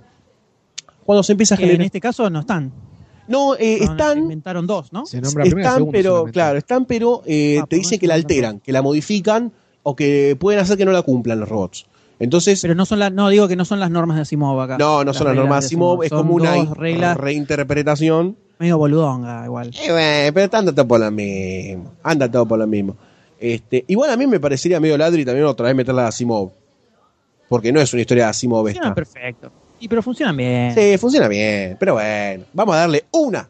Vamos a darle una. ¿Querés darle una o dos? O ninguna. Bueno, No sé. lo- como esto, la historia del robote, viste, los robotes están ahora resurgiendo, entonces, viste, como que le meten una, una vuelta de rosca nueva, ¿no? Agarran la historia de Asimov, las leyes y te las cambian. Entonces, Yo lo que digo más. es que si vos vas a cambiar algo que funciona tan bien como las, re- las reglas de la robótica de Asimov, cambialo por algo mejor, no por algo peor. Eso solo. Nada más. Pero ¿por qué es peor? Es, una boludez las reglas estas que pusieron. ¿Por qué? La que no se, no se pueden eh, modificar. ¿Qué no se puede modificar? Y la segunda regla es esa que no se pueden reparar a sí mismos. Estoy tratando de buscar. El primer protocolo dice: A robot cannot harm any form of life, ¿no? básica. Esa es no igual puede- que la primera. no puede- claro, exactamente. Es igual que la primera. Estoy buscando la segunda mientras escroleo La horizontalmente. de autómata. Sí, la de autómata, que no recuerdo bien Es la, textualmente. de- es, la, es la que dice que no se pueden reparar a sí mismos ni hacerse upgrades, una cosa así. Claro, No, no, no. se puede alterar a sí mismo o a otros. No está mal eso tampoco, ¿eh?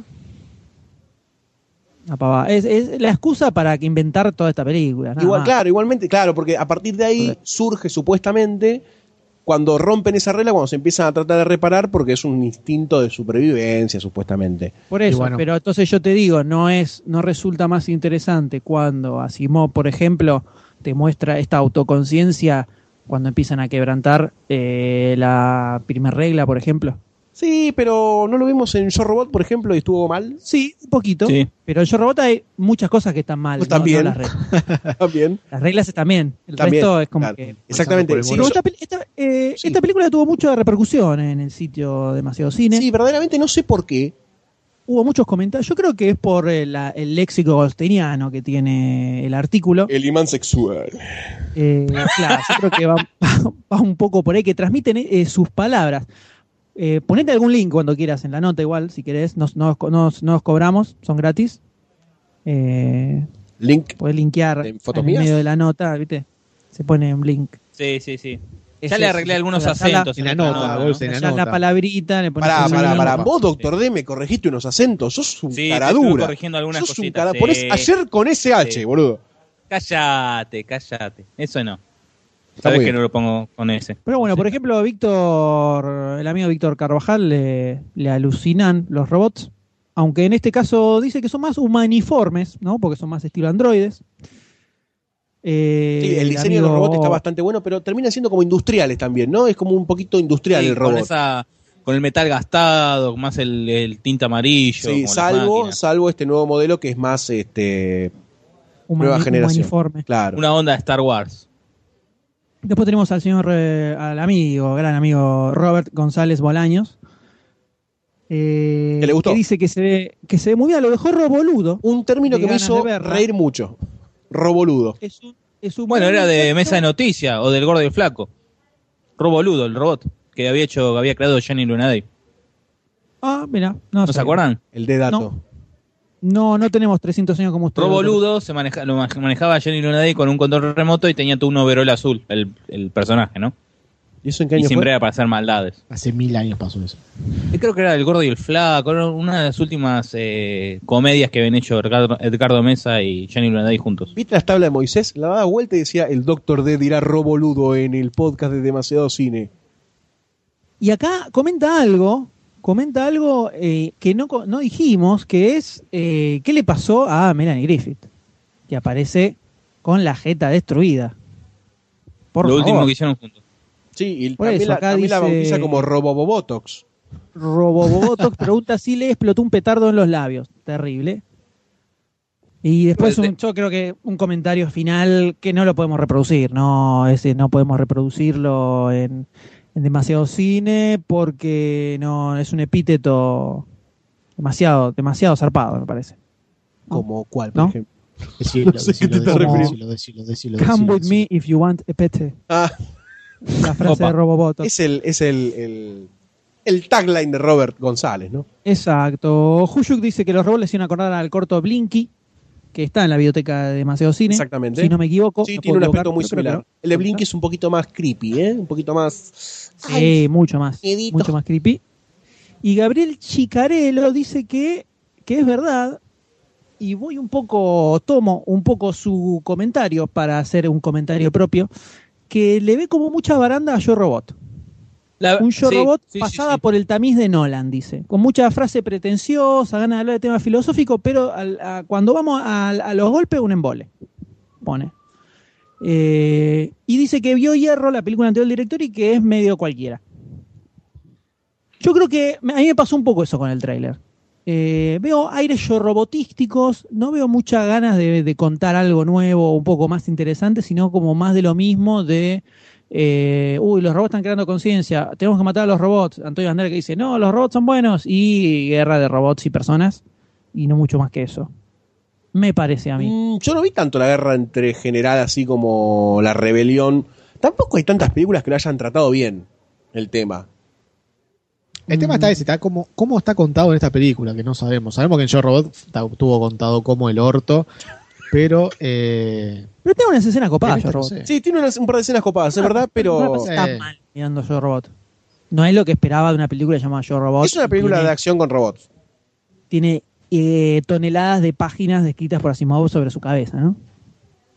Una, una, un tiro de salva al aire, realmente, esa Claro, película. pero como ya, me, como ya la habían cagado con Hombre Bicentenario antes. Ya, no ¿qué, esperaba ¿qué más da? ¿No? Total, Asimov está muerto, así que Claro, exactamente.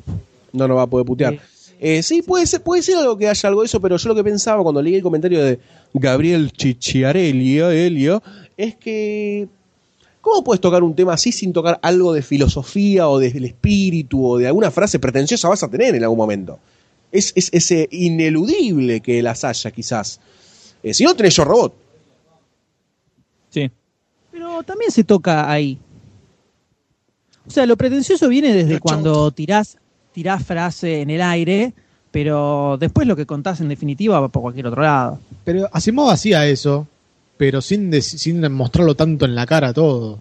O sea, en, en Claro, los, no, en los no- Sí, Asimov cual. quedaba Es todo verdad. sobreentendido y no hacía falta que él lo diga ni, ni- en ninguna frase ni nada. Bueno, en, en- Claro, la Eso misma, es lo la que misma falta acá. historia, la misma historia te, te llevaba para ese lado y vos terminabas en tu cabeza leyendo el cuento, haciendo vos la reflexión sobre lo que te estaba mostrando. Pero no te ponía un cartel que decía, oh, yo soy humano, entonces tengo sentimientos, no, voy a matarte porque sos un robot, y que te viste esa cosa Claro. de tirártelo en la cara. Eh, te daba espacio para que vos reflexiones, para que vos lo pienses un poquito. Eh, acá esto viene masticado y después vamos a otra cosa. No, no veo que, que vaya a dejar mucho por ese lado. Para mí es más una onda Yo Robot eh, con Antonio Banderas, que eh, me la baja un poco más que Will Smith, debo decir. Puede ser, puede ser. Eh, yo no lo veo tan así, así que no sé. Es lo que nos presenta el tráiler, ¿no? Una vez más, es la cruda realidad de un fragmento de dos minutos y medio. Así es, igual me doy cuenta que está copado, me copan los robots en el cine. ¿En me general? cuenta. En En general. Así es como se fue a ver seis veces Transformers, ¿no? Cada una. Transformers no lo cuento ni como robot. no son robots, son aliens. No te, Son no te equivoques, raras. no te equivoques. chatarra que se mueven. No se Igualmente, Michael Bay hay que asesinarlo urgentemente. Ya vamos Perdón. a hablar. A Acá hablar. nadie, nadie está poniendo lo que hay que poner, así que. Acá, exactamente, hay mucho me cobarde, pregunte- doctor Aunque mucho nadie me cobarde. pregunte, Vos podés hablar igual, ¿eh? Esto es una democracia. eh, lo voy a decir, no me importa lo que digan. A medida cuando vi el, cuando lo, lo polesteo Don Goldstein en el sitio, lo fui, lo iba mirando y sí, automáticamente pensé en Yo Robot, toda esa pelea filosófica, como decían. Pero lo que me llamó más la atención mientras M se queda dormido y después me dicen que hable es eh, me gusta la cómo se ve Ay, cómo se ve, ofende. cómo se ven los robots en comparación con Yo Robot, que parecen plasticosos en Yo Robot, y acá es más mecánico, más metal, metal posta, ¿no? O- y no esa cosa toda eh, papel aluminio, por así decir, de Transformers. O sea, más, es un más robot real, más, más humano, sí. Más real. Más más- real. Robot más humano, no sé, pero más real. Sí. Sí, sí, sí. Así que eso me, me lleva a poner lo que hay que poner, que hasta ahora nadie lo puso. La ¿Qué? ficha. Dígalo. Le pongo la Ah, ficha, le pongo la puso, ficha. Asomó la ficha robótica. Perdón, yo quiero hacerle una pregunta, doctor Sayus. Y dígame, ¿La otra punta del auricular lo está escuchando la, dos- la doctora Sayus en vivo? la doctora Sayus live. Ah, ok, me parecía. ¿Qué tal, doctora Sayus? Un saludo. Este, Ahí saluda la doctora. Ahí saluda. Listo. eh, ¿Quién más Ah, eh, che, le pone bien, la ficha? sigue que- jugando. del que- ¿qué Yo, evidentemente, creo que al generar la claro. nota, está más Está que más que claro. Es como la ficha, no sé, como diría la ficha Cantada. cantada, ¿querés? La ficha Antonio Palavecino. Cantala, cantala. No, decíla, decíla cantada literalmente. Les pongo la ficha de esta película. Este, le pongo la ficha de esta película. este, sí, porque realmente la temática robot es algo que llevo impregnada en, mis poros y mm, me entusiasma un poco también. Entiendo por qué usas eh, WD-40 en lugar de Axe, ¿no? ¿Viste? Eh, me entusiasma ver también siempre. A ver, me entusiasma la, la historia de los robots y quiero ver si alguien puede ser- eh, tratarla decentemente en el cine, porque hasta el momento, no sé si no se vio, pero se vio como con intentos eh, paupérrimos, efímeros, estúpidos. Este, así que por ese lado me entusiasma. Y, y vamos a ver cómo le va a este muchacho mm, al director, ¿no? En este O sea que vos, vos le ponés la ficha a Gabe Ibáñez Yo le pongo la ficha a todo esto. y a Ignacio Larreta. Legarreta. Le- Lega- Legarreta Y le pongo la ficha a todo eso. guion. Vamos a ver qué sale. Me, me gusta también este, este escenario posapocalíptico, no posapocalíptico, que es como un estado intermedio. Y tampoco yo robot, ¿no? que es como un estado medio idílico, futuro, que encima introduce robots, sino que acá surgen por una necesidad eh, real y concreta de, se- de subsistir. Entonces el humano también va a estar en un punto medio de quiebre, un breaking point. Así que le pongo la ficha, vamos a ver qué sale de todo esto. Paso la pelota. Yo no le voy a poner más. la ficha. ¡Ay, qué duro! Se No le voy a poner la ficha. Para llevar la contra. Eh, no, no es para llevarla contra. Eh, yo creo que si tuviera a otro actor como protagonista, capaz sí le engancharía un poquito más. Pero no sé, ponerle, qué sé yo. Michael Pero Michael Fassbender. Fassbender, ponerle en lugar de Antonio Bandera. Lo primero que se vino a la mente. Eh, pero lo que, lo que me pasa es que veo los robots recopado, todo bien, ok, buenísimo. Aparece Antonio Banderas y se me baja de una forma. No la puedo remontar. No, y- irremontable. Puede ser, es peligroso.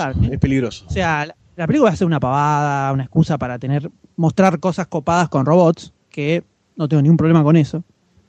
Pero que esté Banderas no me viste, no me termina de, de la. Está. Robert Foster, que es eterno, ¿no? El eterno Robert Foster. Dura y dura. Eh, entonces, no le voy a poner la ficha. No le voy a poner la ficha, pero Muy bien. capaz la voy a ver así. Bueno, es la ficha sindicalista. La ficha. Ficha Moyano. Uno para, uno la no, uno no para, uno para y eh, vamos, sí, no, no La va. ficha Moyano. Doctor Sayers, por favor. Eh, yo estoy en un, eh, un dilema, como me suele pasar con estas fichas. Tengo ganas de poner una ficha, una ficha esperanza. Una ficha por el futuro de, de la película de robots eh, de la humanidad. Pero. Qué buena Le opinión. voy a eh. poner, le voy a poner la ficha. Muy bien. Eh, Muy bien. Creo que la historia. eh, no, no, eh, Únanse, no en mi contra, está bien, ¿eh? Espero que no sea un Yo Robot con Antonio Banderas en vez de Will Smith. Si es eso, me suicido. En vivo. Ojalá que no sea eso. Y le pongo la ficha solamente esperando que los dioses de las fichas y de la fortuna escuchen mis plegarias y no hagan que sea una verga. Básicamente le voy a poner la ficha por eso. Me le pongo la muy ficha. Me Somos tres lógico. contra uno. Toma, Así que está muy bien, está muy bien. Igual el argumento del filtro Nolan quizás es factible, pero no sé. Vamos a ver qué, pa- qué pasa. Vamos a ver qué pasa.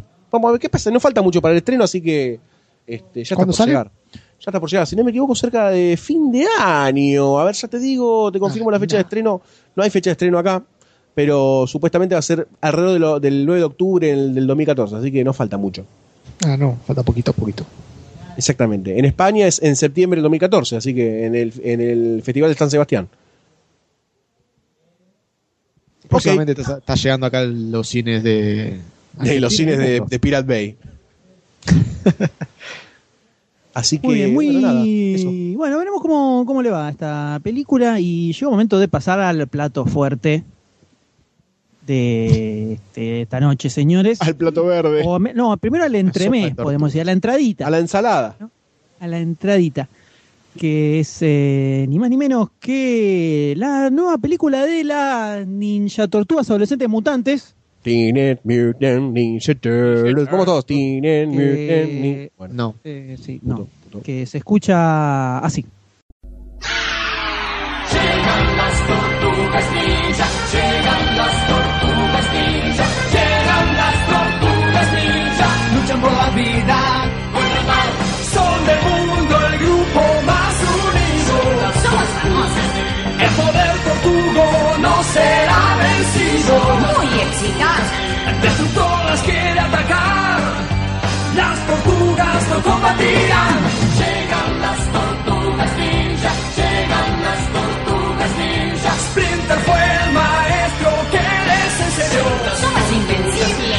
Leo es líder, Donatello es inventor. Indestructible. Rafael es rudo y sagaz. ¡Qué!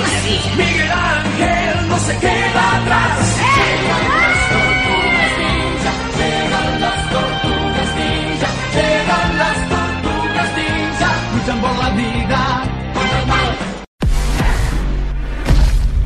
are you? We're ninjas. We're mutants. Well, technically, we're turtles. Oh, and we're teenagers. But we can still have adult conversations. I'm a snapping turtle, fool. Snap, snap, snap! I meant to do that. I meant to do it. Please keep your arms and legs inside the shell at all times.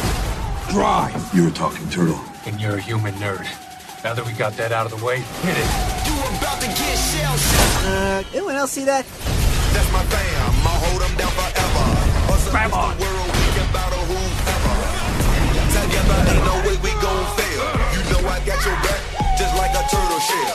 Ninja Turtles.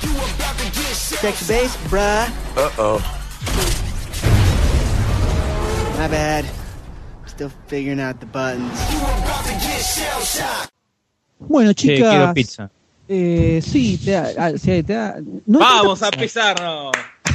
no hay tanta pizza igual acá, pizza, pisarnos. No hay tanta pizza en esta película de las ninja tortugas. eh, No, hay poquita, hay poquita. Hay poca. No, hay poquita. Una de las tantas mal. cosas en- con las que se comieron los mocos, ¿no? Estamos hablando de la nueva, el, el nuevo reboot, el cuadrigesiboot de las Tortugas Ninja.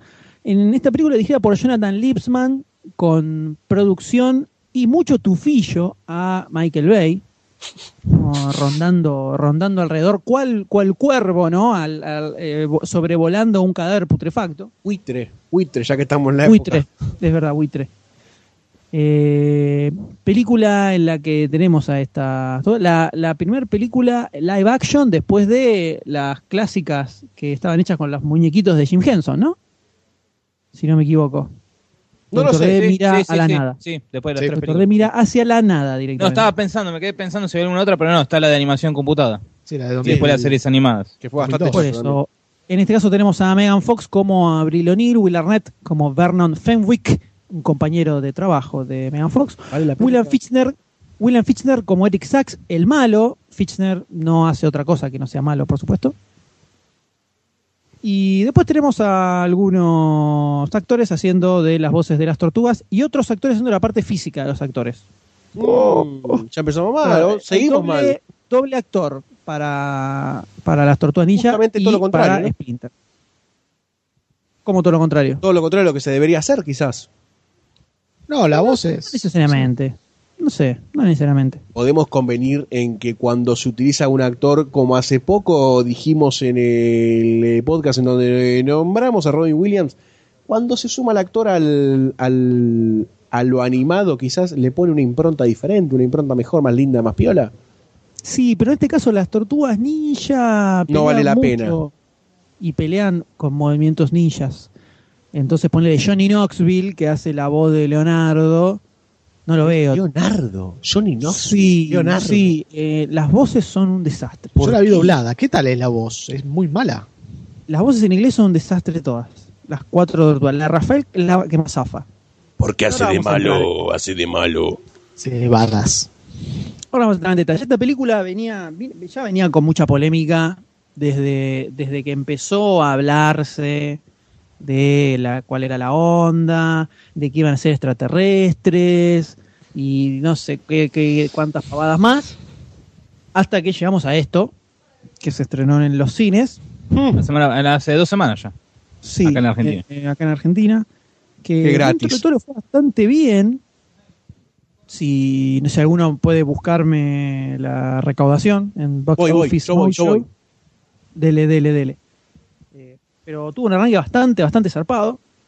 Eh, y tiene varios inconvenientes, ¿no? Como ya sabíamos que los iba a tener. El Domestic, si querés que te introduzca el dato, Por fueron favor. 150 millones de dólares y el Foraging, el extranjero, 100 millones con un presupuesto de 125. O sea, le fue medio para atrás, ¿no? Eh, más o menos. Estuvo Acá en Argentina, no, acá en Argentina vio casi mi- medio millón de, de, de pendejos. personas. De, sí, de y pendejos. padres.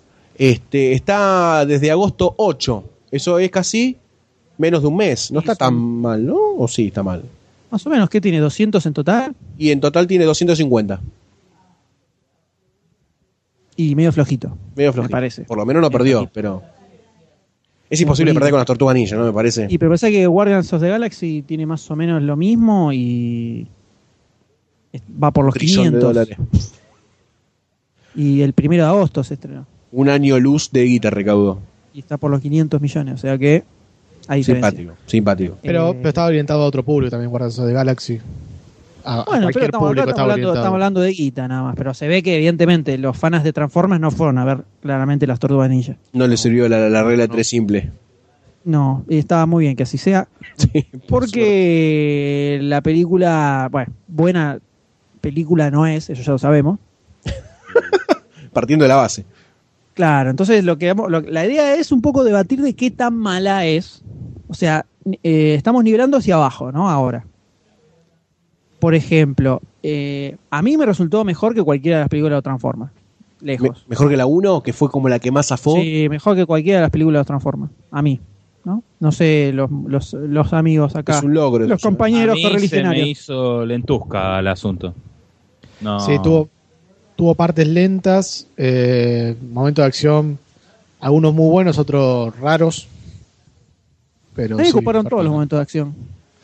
Sí, algunos momentos estuvo bien, pero el final por ahí no me copó tanto. Los momentos, otras acciones previos, por ahí sí. Pero bueno, va- vamos a hablar de eso. Vamos a ver bien en, la parte ¿Puedo, de ¿Puedo decir una cosa en la parte de una de las partes de acción? Eh, Destructor Shrek era, era, era como ver. Shrek, sí, sí. Shrek es un monstruo verde.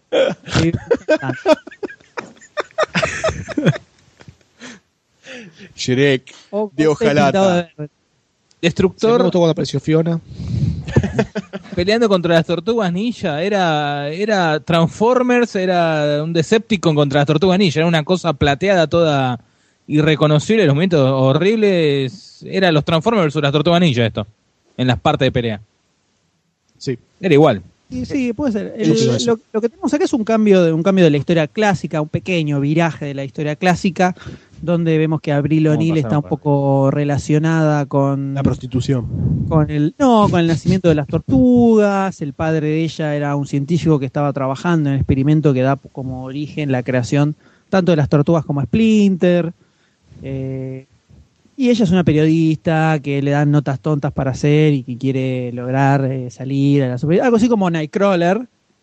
Pero, eh, pero, totalmente distinto y también se encuentra con las tortugas ninja así como que nada. a, Como nada, sí. Me encontré con cuatro tortugas gigantes con labios de peteros. salen a repartir piñas eh, por doquier.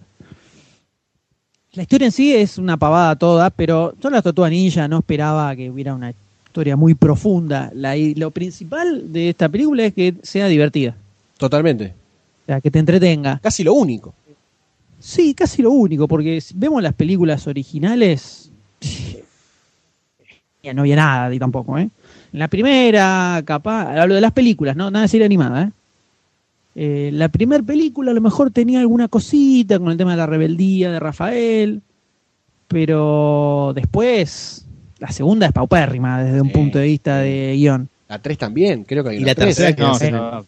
el viaje. Delira mal en el tiempo, delira Quizás mal. pega la vuelta y es buena, ¿eh? a mí me encantaban de pendejo igual, ¿eh?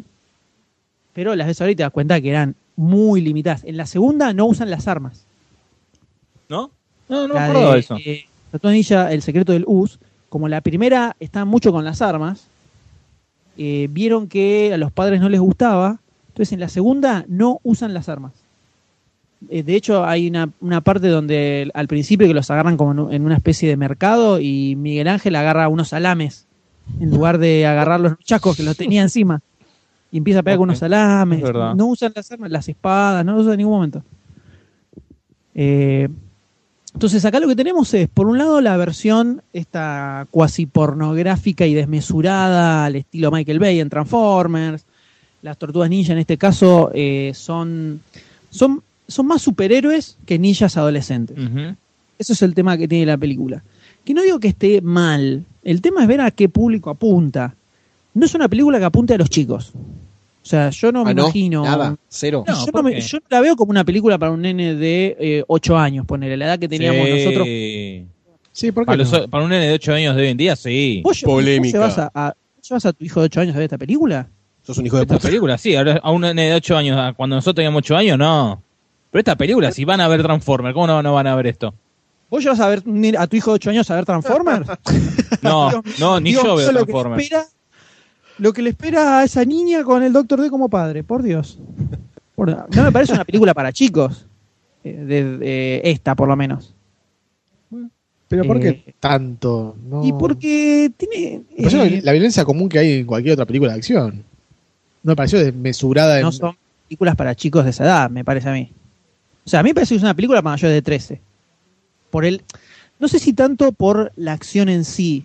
No tiene un tono, no tiene el tono de, me falta Tortuga Ninja. Me falta el tono de las Tortugas Ninja. Eh, qué sé yo, las Tortugas Ninja siempre iba con una, una mezcla de acción y comedia en general. Le falta El como tono, por lo un, menos, un tono guardián de la galaxia, una cosa así. y acá es como si, no, como si hu- hubiera cuatro superhéroes, que son como cuatro mini Hulks, que van rompiendo todo a su paso. Porque ahora son, eh, le comento a Goldstein que no la vio, son como Gracias si fueran, a Dios. eh, como si fueran Hulks, por ejemplo. La- les disparan y las balas no les hacen Ah, nada. los agarran y te hacen atra- atraviesan paredes, ¿viste? Tienen super fuerza, ese tipo de cosas. Son enormes, son como unos monstruos gigantescos. Todo mal. Eh, y no tiene la onda Tortuga Ninja en general. Hay un par de escenas, hay una escena, eh, va, eso igual lo vamos a ver más, lo vamos a ver más en, en la parte con spoilers. En un tráiler, en uno de los últimos trailers se ve como una escenita medio tortuganillesca, que es una escena en una, en una montaña de nieve con un jeep que van chocando, como que es... A mí las escenas de acción me gustaron, en general. No me parece que estaban malas. Pero si en lugar de tener a las cuatro tortugas ninja tenías a, no sé, eh, cuatro actores de Expendables, funcionaba igual. No, no, no le encontré nada, nada en especial. Por lo menos yo me acuerdo en las películas viejas, estaban los tipos vestidos en esos trajes de goma gigantes y hacían algo de alguna cosa ninja en el medio. Acá no, no hay nada. No hay nada de, de, de, de- de ninja ni nada de adolescente. Ninguna de esas dos cosas, porque si hay algo que no son estas tortugas son adolescentes. Están requemadas si son adolescentes. falopa- Se la falopa se tienen-. Se supone que tienen 15 y 16 años. Están pasadas asteroides. Están hechas bolsas si tienen 15 y 16 años. Eh, Viste cómo vienen los pibes ahora, ¿no? Sí, entonces hay como una cuestión del, del- el tono de la película que parece que hubieran inventado se hubieran inventado una historia para hacer con algunos personajes y dijeron, bueno, esto se lo podemos encajar a las tortugas ninja. Y se lo metieron ahí.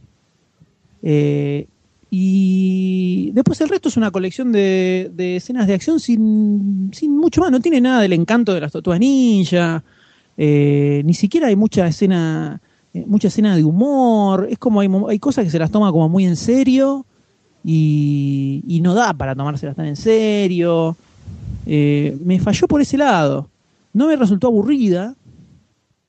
Eh, las escenas de acción me gustaron, pero podría haberse podría, podría haber sido Battletoads. Claro. No sé si no era mejor que Tortuga Ninja. Porque ahí te crees que son héroes de acción, acción, tipo Parece Rambo, tortugas. Parece más, parece más la película de Battletoads que la película de, de las Tortugas Ninja, te digo. Sí, uno, uno No cuando... sé. Day, Sayus, ¿qué, qué opinan? Eh, no, sé- no sé, la, la película me pareció eh, infantil en el sentido, por ejemplo, la historia que es súper idiota. Eh, sí, ¿Que lo- todos los niños son idiotas? No, pero viste, son cosas que por ahí de pibe el malo es malo porque es malo. Porque la verdad que el, motivo del malo para ser malo no se ve nunca. Y eh, el plan que tiene también es una cosa completamente absurda y ridícula. Eh, por eso digo que me parece una película infantil en ese aspecto y que solamente le levantaría las, las escenas de acción. Eso, eso no, no- para mí eso que vos decís no es que es infantil, es que tiene un guion malísimo. Claro, pero por ejemplo, un- una persona de, de más de, de 14 años se da cuenta de que este tipo es un idiota, el, el, el- el- el- eh, ¿cómo se dice? El villano, no, no, no Schroeder, sino el otro. Te das cuenta que es un idiota por lo que está planteando. El empresario. El empresario, eh, si no William se Fichtner. Sí. Eric Sachs es el personaje. Entonces, por ese lado Pero me, sí, me pero parece sí, pero más- siempre me parece hay- infantil por sí. ese lado. Sí, pero siempre hay, hay planes eh, desubicados. Yo lo que voy es, por ejemplo, comparémoslo con Guardianes de la Galaxia. el tono de la película. Sí. Tenés acción, tenés aventuras, divertidas. Yo sí me imagino llevando un nene a ver Guardianes de la Galaxia. Sí, y que se totalmente. divierta, que se cae de risa, que, que le encanten las escenas de acción y Le que enganche los chistes y que vuelva, salga re fascinado. Y esta película, como que eh, tiene cosas eh, hasta medio, medio darks, pero no, eh, no oscuras desde un punto de vista a- eh, adulto ¿Qué parte? sino y todo en general, qué sé yo, las tortugas se llevan, son todas unas amargas, todo el tiempo. No, el único Miguel Ángel que- le pone onda. Miguel Ángel es un, pero Miguel Ángel es un, re- es un retrasado, no le pone onda. Es un imbécil, es- eh, parece, parece Homero Simpson de chiquito. es un idiota. Yo creo que Miguel Ángel estuvo Sí, poco y no estoy, y no estoy mencionando lo perturbador que son las referencias sexuales que hace con Abril O'Neill. Ah, bueno. Que ya llega un momento que es perturbador eso. Miguel Ángel. O sea, sí. Porque ahí claramente quiere agarrarla a Abril y llevársela al cuarto. Hacerle tortuguitas. Sí, ya eso es un, es un tanto perturbador. Pero después ni siquiera es, es divertido como personaje. Dice tres pavadas y parece un retrasado mental. Después tenés Rafael que está todo el tiempo amargado. Eh, No sé, porque no nunca, era así. nunca se ve, nunca se ve una, no, no, nunca, nunca veo la una relación posta entre hermanos, entre los cuatro. Solamente cuando están peleando que se agarran las manos y se ayudan para pelear, nada más. Pero no eso, eso, pero eso no es, eso es son Es los, son los, combate. los- los X-Men. Claro, no, no, no, no veo la relación entre hermanos, que son una familia. Bueno, lo, lo más Eh, importante que tenía el eso era- dibujito eso no, era no cosas está. copadas que tenían las tortugas ninja, ¿entendés? A eso voy, que no tiene, eh, le, le falta todo eso. Y después, en general, no, no lo veo como, o sea, tiene escenas de acción copadas, pero yo no sé si llevaría a un nene de 8 años a ver esta película puntualmente. Porque, qué sé yo, hay, unas, hay escenas donde están sacándole la sangre a las tortugas, ¿viste? Eh, Es como, qué sé yo. ¿Quieren darle Sí. pretensiones de, de real? Como el Batman de Nolan, como DC a No, sus, no, no. a sus No, ni pedo. No, no, ni pedo. Eh, pero es como que el, el tono de la película se va, para mí se va para cualquier lado todo el tiempo. Eh, hay una escena donde hay como, es una especie de flashback donde se los ve cuando eran más jovencitos. La historia. Que te, te muestra, claro, cuando eran, que ahí parecen más adolescentes de lo que son en la actualidad, que están los cuatro jugando, cuando eran más chicos ahí, que parecen medio, medio pandilleritos, ¿no? Sí, Eh, sí. pero- Hey, bro. Claro, pero, pero eso, eso que se ve ahí en ese momento, de la relación entre ellos, eh, capaz hubiera estado más copado que eso se trasladara un poco al resto de la película también. Como para que tuviera un poco de sentido el hecho de que postas son hermanos. Al margen de hay una parte que hay un discurso de Rafael, que es medio cualquiera. Eh, entonces todo lo que, lo que podía tener de copado de las tortugas ninja, eh, que es todo pochoclero, porque no, estoy- no estoy hablando de cosas eh, súper profundas ni nada de eso, es simplemente el tono de la historia. Para mí tenía que ser más una onda Guardianes de la Galaxia. Pues son tortugas ninja, boludo. Adolescentes. Y, y encima adolescentes, no son ni ninjas, ni, son- y ni- mutantes. no, está, no está ni lo Mutantes. ninja ni lo, ni lo adolescente está. Además, los enemigos están muy piolas también, como para los, los ninjas esos robóticos. Está muy piola para bardearla la película. Los ninjas Sí, robóticos usan arma de fuego todo el tiempo. Que como Sí. a ellos no les hacen nada las balas, no pasa Entonces, nada. Pero, claro, y después está el tema de ese, ese destructor que es una cosa obscena. Horrible. Parece un traje de cotillón. Yo me los imagino tocándose mientras le van agregando cuchillos al diseño de personaje. Más cuchillos, más Porque es como que abra, fra, fra, y le sí. salen unos cuchillos uno al lado del otro. Y después vuelven, los- tipo Los boomerang. empieza a disparar y no se entiende cómo no, ni- las aniquila a todos. En un segundo. No entiendo dónde, cómo, cómo fallás con eso. El director de esta película murió en la filmación mientras Shredder disparó sus 500 cuchillos. sos un robot gigante con infinitos cuchillos y los empezás a disparar contra tortugas y no las embocás y no los matás. Y son gigantes las tortugas, además. Además son gigantes, no, pif- no puedes pifiar. Bueno, No pero se dan vuelta y te ponen el caparazón y fuiste. boludo. Ah, cagaste. Eh, no la pensó Shredder ni un segundo. ¿eh? Yo, yo ya estoy para pasar a spoilers, no sé ustedes. Sí, muchachos. pasemos a spoiler, por favor. No, no, no se puede agregar más. No. Bueno. Spoilers. Spoilers. Yendo a spoilers, lo que yo le decía, al margen de todo esto que no, no hay tortu- tortuosidad, que si hubiera sido una película de Battletoads hubiera sido más copada, las escenas de acción no, eh, no me parecieron que estuvieran malas. Son mucho mejores que todas las escenas de acción de los Transformers. O sea, creo que ahí se nota un poco que el que dirige no es Michael Bay. por más que este Lipsman es un, director genérico, que no tiene una impronta muy eh, personal, hay una escena de una pelea de Splinter con Destructor, que si bien es ridículo que Destructor no lo pueda sopapear en un segundo a Splinter, esa pelea me pareció buenísima.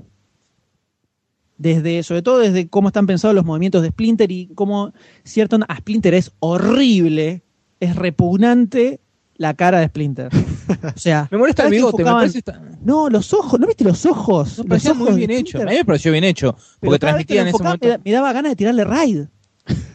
Bueno, que decir que está Hacer bien un hecho. poquito- pero no, pero dejate de joder, lo puedes hacer un poquito más amigable. No es una película realista, no me jodas. En la Claro, película, eso en iba, la a película eso iba 90, con lo de, a eso iba con lo de si se No, la tiran en serio, porque si haces una rata con forma de rata, con, con No, pedazo de además carne la- muerta en los además dientes, de que no la- tiene las tortugas tienen cara de rappers.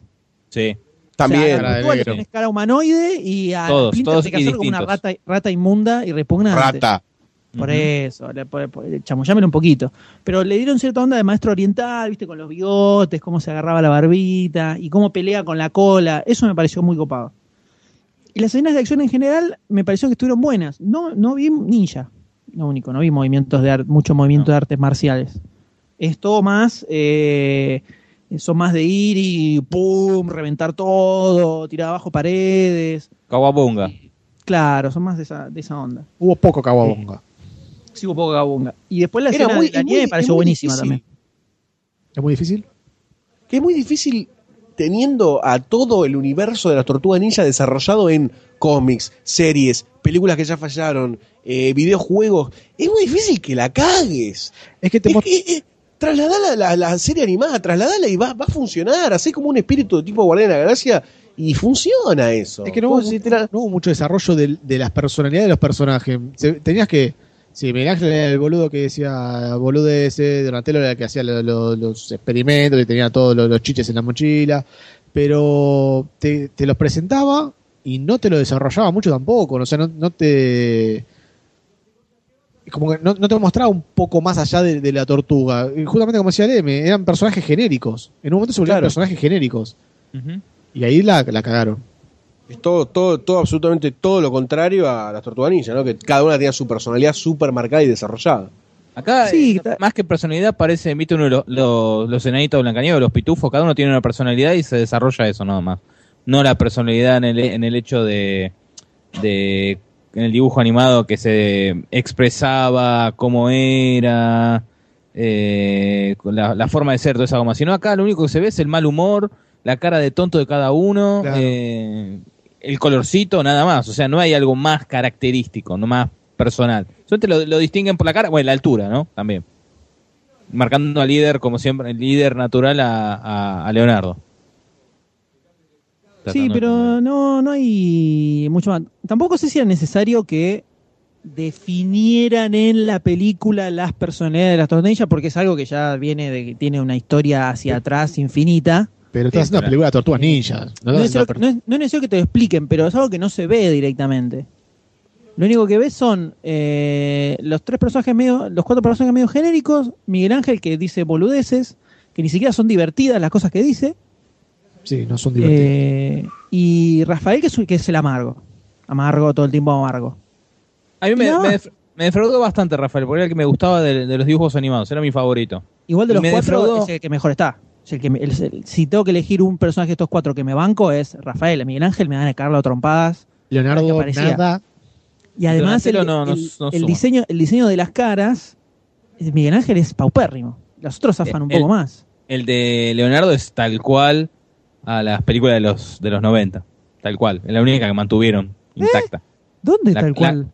El diseño, el diseño de la cara, ¿eh? Del- de la cabeza. Para mí es igual a los dibujos y a la película de los 90. Los otros ya sí, son actualizados, pero esto para mí es tal cual, la misma. Puede ser. Pero después nada, no, no. Me faltó tortuosidad y la, cosa adolescente, de que son hermanos, viste, un poco más por ese lado.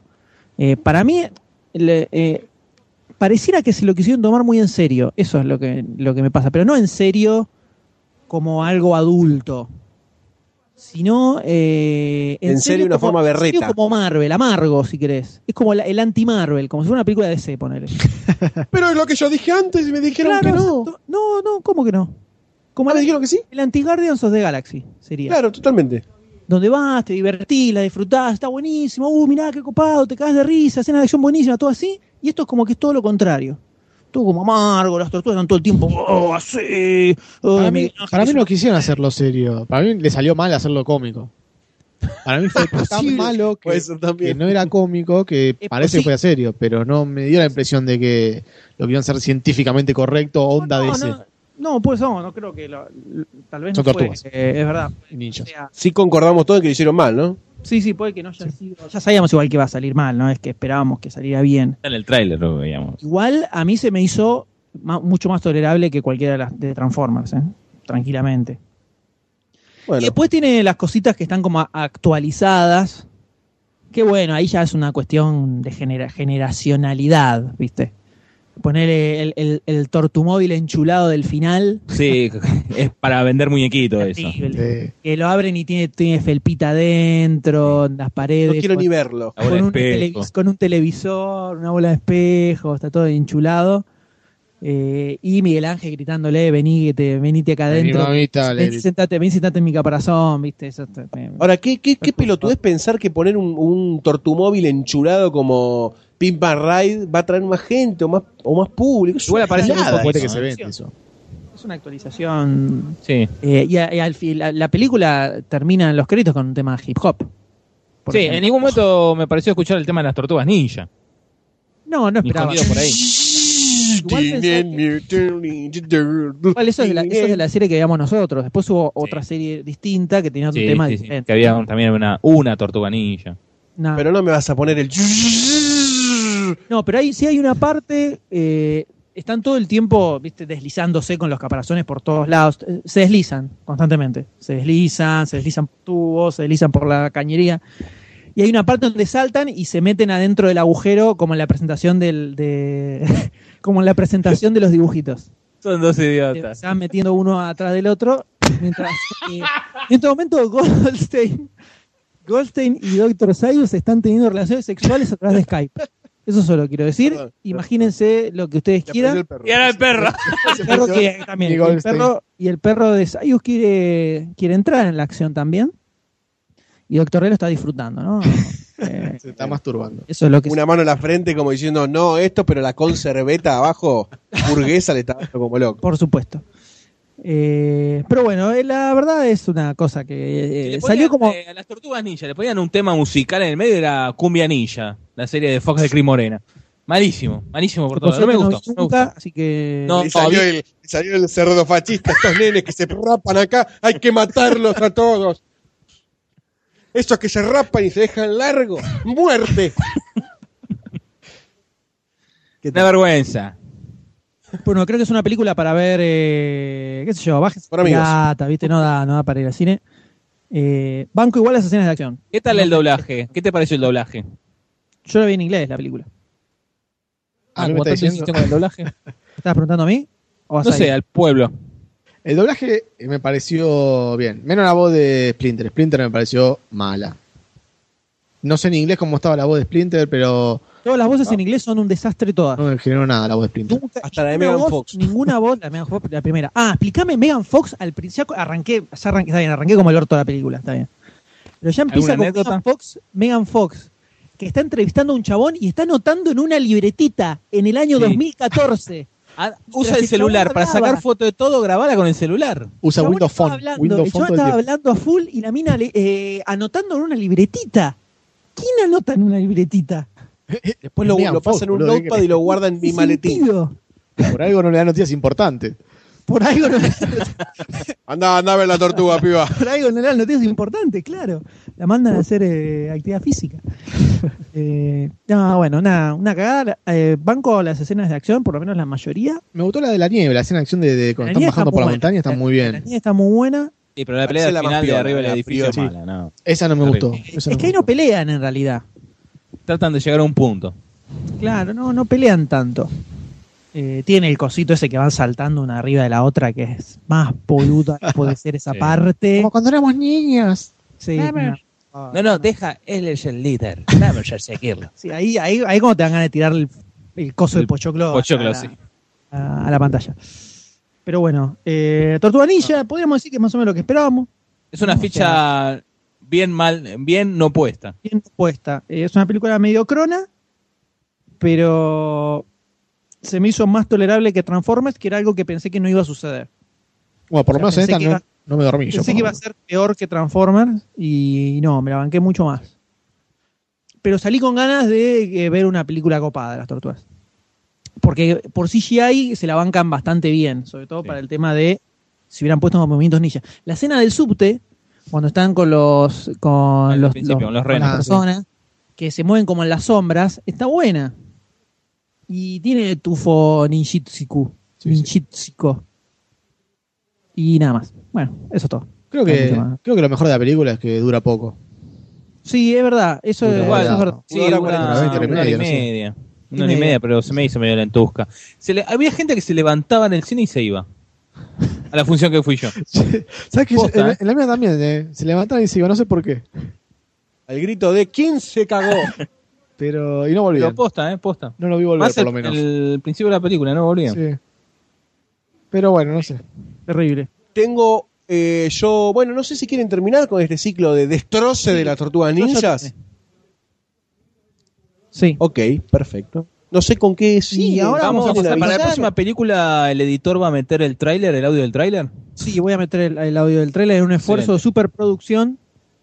Va a entrar lo del trailer, pero no sé si eh, Goldstein se quiere quedar para la parte sin spoilers. Aclaremos que Goldstein no vio la siguiente película. Goldstein no vio la siguiente Yo, película. O sea, yo le tengo muchas ganas. yo diría que se fuera Igual la gente sabe porque está en el índice. Sí, sí, yo me voy. Yo Yo, diría que me se voy. retire. Yo los voy a dejar libres. Te llamamos, querés para. Llévate el celular, así te Voy a, avisamos. dejar, voy a dejar un cliffhanger de mi persona. Por- Al final del podcast voy a tirar una noticia de último momento del universo Marvel.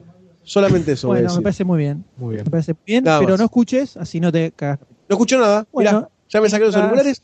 En este momento no estoy escuchando, así que me pueden estar bardeando tranquilamente. deje hablar, pito que corto le 1, escriban, pito que corto deje 2, hablar. pito corto 3. Los bardeé antes, gané, chao, me fui. Entonces, mientras Goldstein se va, pasamos a Relatos Salvajes. ¿Les parece, muchachos? Hacemos. Vamos. ¿Qué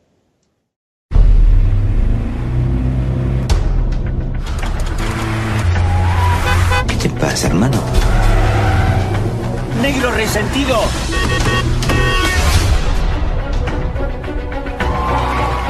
¿Cómo se llama esa chica de pelo largo? ¿Cuál? Tu compañera de trabajo. El acta de infracción Dice que el auto estaba mal estacionado. Yo estoy un poco nervioso, así que te pido que por favor me escuches. Por culpa de ese tipo se suicidó tu papá y lo único que se te ocurre es insultarlo. ¿Por qué están en este avión? ¿Trabajo o placer? Lo que te estoy proponiendo me avergüenza.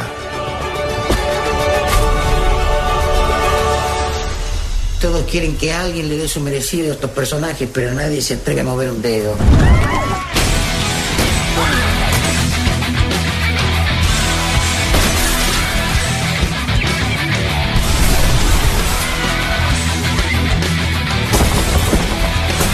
¿Qué violencia? Yo estoy describiendo una realidad. ¿Dónde está la violencia?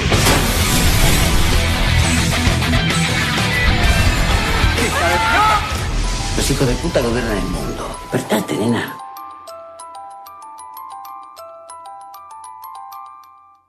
Muy bien, eso que. Ojalá que se acuerde que haya una webcam y no se pongan pelotas y. empieza a hacer cosas chanchas. Se empieza a rascar, ¿viste? Terrible. Bueno, estamos acá con Relatos Salvajes. Eh, la nueva película de Damián Cifrón. Damien Cifran. Muy esperada película de Damián Sí, Cifrón. Sí, sí, sí. Que se hizo esperar bastante, se hizo rogar. Eh, después de muchos años en que lo vimos. En que lo vimos Seis estrenar. años. Lo último, sí, Seis lo último años. que hizo fue Hermanos y Detectives. Y Para- en el cine Tiempo de Valientes, en 2005. Y, y Tiempo de Valientes para. Con Luis Luque y eh, eh, Peretti. Peretti, Diego Peretti. Eh, sí, Diego Peretti. Eh, y vuelve con Relatos Salvajes, una película muy esperada, muy esperada por, por todo el público argentino, por lo menos, que reúne un cast de actores bastante grosso. eh, Ricardo Darín, Rita Cortese, Darío Nieto, Oscar Martínez, Leonardo Baraglia, Erika Rivas, un, un cast Julieta Silverberg. Julieta Silverberg, Sí. que- por supuesto. Eh, un cast bastante importante. Eh, en, una, en una película que está centrada justamente, como su título dice, podemos decir, en el, el lado salvaje que tiene cada persona. O algo por el estilo, muchachos. Sí, el. Sí. Sí. Sí, Perdón, yo tenía el borracho de abajo a los gritos, entonces estaba a ver qué es lo que Ah, pasaba. ok. Ah, bueno. Ah, bueno, eh, hay un episodio policial que querés que relatemos en No sé, vivo. se Un relato salvaje. y los gritos del borracho, ¿no? Lo atropellaron al No, borracho. No, creo, no creo que ¿No? tengamos esa suerte. Qué lástima. Eh, bueno, en este caso lo que tenemos es un compendio de historias cortas. eh, Seis que no están relacionadas entre sí, sino que son todas independientes. Cada una protagonizada por un grupete de actores distintos. Que te cuentan distintas situaciones que le ocurren a diversos personajes. Que generalmente terminan siendo marcadas por eh, alguna salvajada o algún acontecimiento violento, justamente, ¿no? Sí, la violencia es el, el común denominador de- Sí. de todas las historias. es el común denominador de, de todas las historias. Eh, como son varias historias cortitas, es un poco complicado hablar así en la general, ¿no? Pero podemos hablar un poco de la, de la película en su conjunto eh, y no centrarnos tanto en, la, en cada una de las historias y eso meterlo más en spoilers, si les parece, muchachitos. Parece sí, muy sí. bien. La película tiene, tiene como una onda eh, cuentos de la cripta. me O cuentos asombrosos, te- te diría también. también. o cuentos asombrosos, as- cuentos asombrosos y un poco más a lo fantástico. Cuentos de la cripta a veces era más eh, de- Un humor negro tenía. claro, más tipo un humor negro. Eh, donde en todas las historias arranca mientras Goldstein nos está deleitando, ¿no? Con un bailecito muy sensual, porque está no escucha, no está escuchando nada en este momento. Eh, podemos eh, cada una de las historias arranca con una situación que medianamente es normal o que le podría llegar a suceder a uno, y en todo llega un punto en donde se va al carajo. Se va todo al carajo y empieza a salir la violencia de costado salvaje eh, y se desmadra absolutamente toda la historia. Y cada una con eh, diversos finales, ¿no? Las historias lo que pasa es, es que eh, pasa eso que todos decimos, no, esto no lo puedo hacer porque estoy en una sociedad civilizada y si hago esto voy preso. Y en los personajes de, la- de los, de las historias lo hacen. Van más allá de eso. Sí, hasta el sentido común, por momentos, es lo que empieza a fallar en, en algunas Sí, sí, en, algunas, en algunos puntos sí. Eh, pero si bien eh, cada una de las historias es un poco una es como una excusa para por eso- por eso- son casi como si fuera un chiste las historias no, es- no hay algo especialmente profundo desde el guion me pareció a mí por lo menos de ninguna de las historias Eh, son como, son como chistes cada una para mostrar justamente un costado medio salvaje en distintas situaciones. Pero a mí me parece que el foco justamente de la película, eh, para mí está en la realización de las historias. Es una película que visualmente es muy impactante Sí. desde cómo está hecha.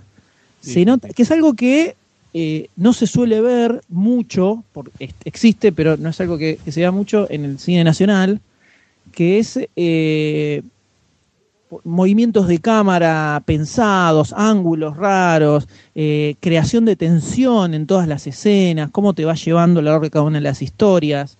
Eh, hay como mucha cabeza puesta en la parte de producción, en el laburo con el sonido, en cada una de las escenas. Es como que toda esa parte, toda esa parte técnica, y sobre todo la dirección y la edición de, cada una de las historias, está tan fina, aceitada y tan bien pensada que, te, llama muchísimo la atención y contrasta mucho con, eh, con otras películas. Es algo que pasó un poco con El secreto de sus ojos en su momento. Es una película que tiene una realización eh, fuera de lo común para el cine nacional, sobre todo por un tema de presupuesto, no por una falta de talento. Hacer una película así requiere mucha guita, porque acá hay mucho laburo de postpro, eh, mucho laburo de locaciones. eh, Sí, sí. No, no, es, no, no- no es así, no. La escena, una, una pava, como hay una escena, el como empieza la película, que se ve el- la ciudad desde arriba y de pronto la cámara va retrocediendo y se mete por adentro de una ventana de un avión y de repente estamos dentro de un avión. Eso va todo por computadora y son horas y horas de laburo y hay que hacerlo. Y hay que arparlo además. Sí. Para 10 segundos, ¿cuánto eran? 30 segundos de la película. Sí, sí, sí. sí. Entonces, eh, se nota que acá hay un presupuesto, así también la cantidad de logos que vemos desfilar al principio de la película, de, de España, El Deseo, la productora Almodóvar que puso guita, y Telefe y toda la Antena pelota. 3, Eh, Canal Más. Entonces- Antena 3 no. desde ese lugar, desde, desde la realización y desde cómo te, eh, te va llevando de la nariz en las distintas historias, es una película que impacta mucho y para mí eh, es, el, es el nuevo clásico del cine argentino, Relatos Salvajes. Sí. Para mí más eh, eh, por encima de, de secreto de sus ojos. Pero sobre todo porque esto que digo yo de que los guiones no tienen algo así como trascendental o profundo, no lo digo, no lo digo como algo negativo tampoco, sino al revés. Por, el, por el tipo de película que es, no, no, no engancharía con algo más del estilo, no sé, ejemplo, película eh, de autor de cine nacional, el hijo que se reencuentra con el padre que vive en un pueblito y vuelve y se encuentra con sus raíces, ese tipo de cosas. Eh, acá no tiene sentido, esto es algo que es más trantinesco, va más a los golpes. Eh, el tipo te agarra y te va llevando a través de cada una de las historias y te genera tensión y hay momentos en que eh, en el cine se escuchaban, ay no, uy no, Dios, no, Eh, viste, Sí. gente que se ponía nerviosa. Sí, sí. Eh, no quiero no quiero señalar a nadie en, en particular, pero bueno, yo tengo a la señora M acá al lado mío. Entonces, todas esas cosas que son como, como hasta sensoriales, si queremos, eh, es virtud para mí, sobre todo la realización, la dirección que tiene la película, eh, que está, está todo muy afinado y para mí resalta muchísimo de, otras cosas que se estrenan acá. Eh, no sé ustedes qué opinan. Sí, yo creo que las historias están más orientadas por ahí al, impacto visual, al impacto de sonido y al suspenso que te inculcan algunas o al o a, vos ponerte en la situación esa y decir no, mira lo que están haciendo que a, a, otra cosa. Yo creo que eh, están llevadas para ese lado y están llevadas de una forma excelente. Eh, creo que el- la banda sonora es una cosa eh, impresionante, lo bien que está implementada en, en cada historia. Me parece un- algo sobresaliente que Santolaya, me parece que es el. El- Sí, el- sí, Santolaya. Sí, pero también hay, hay elecciones de, de piezas musicales. sí. Muy En- bien. en casos particulares. ver. Hay un caso hay un caso muy particular que es haremos más adelante. una obra maestra. Sí, Eso está para ser histórico. Muy bien que vos lo decís. No, mira que bien que usó este tema, que Creo es muy que conocido a el tema. raíz, a raíz de esto, en vez de escuchar ese tema y asociarlo directamente a lo que lo asociábamos antes, ahora va a ser directamente a esta película. Completamente. Completamente.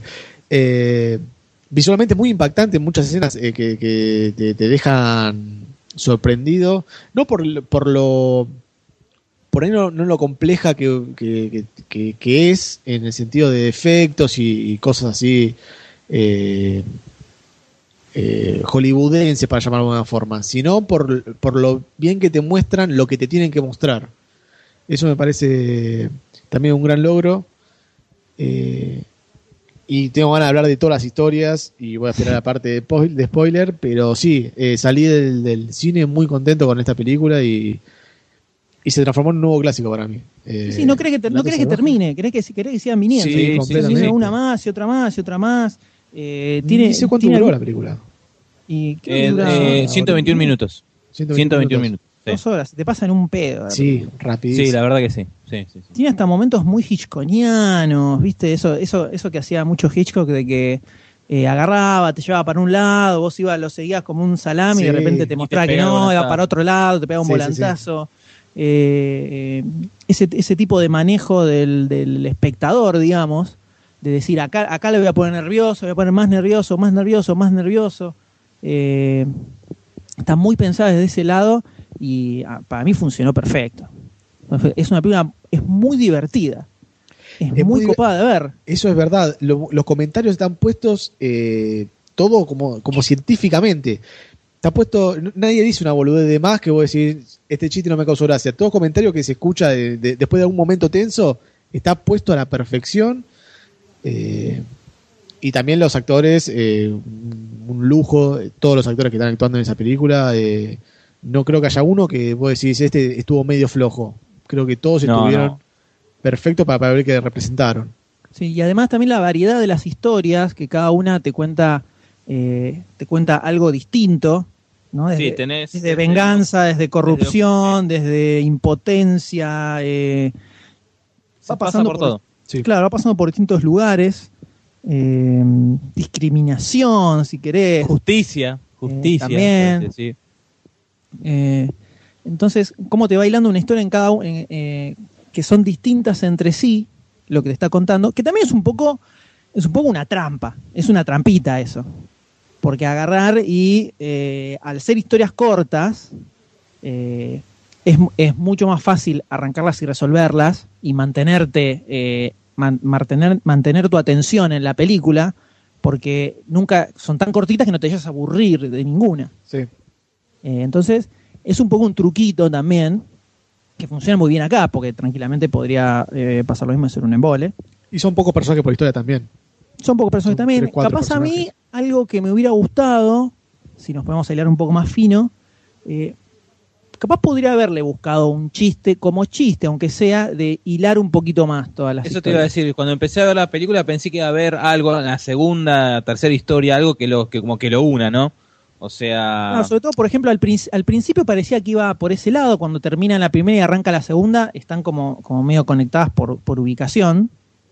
Eh, termina la primera y pasa un auto por la ruta y en ese auto está Esbaraglia, que es la segunda historia, claro, que es lo, sí. que, se ve, que es lo que se ve en el tráiler.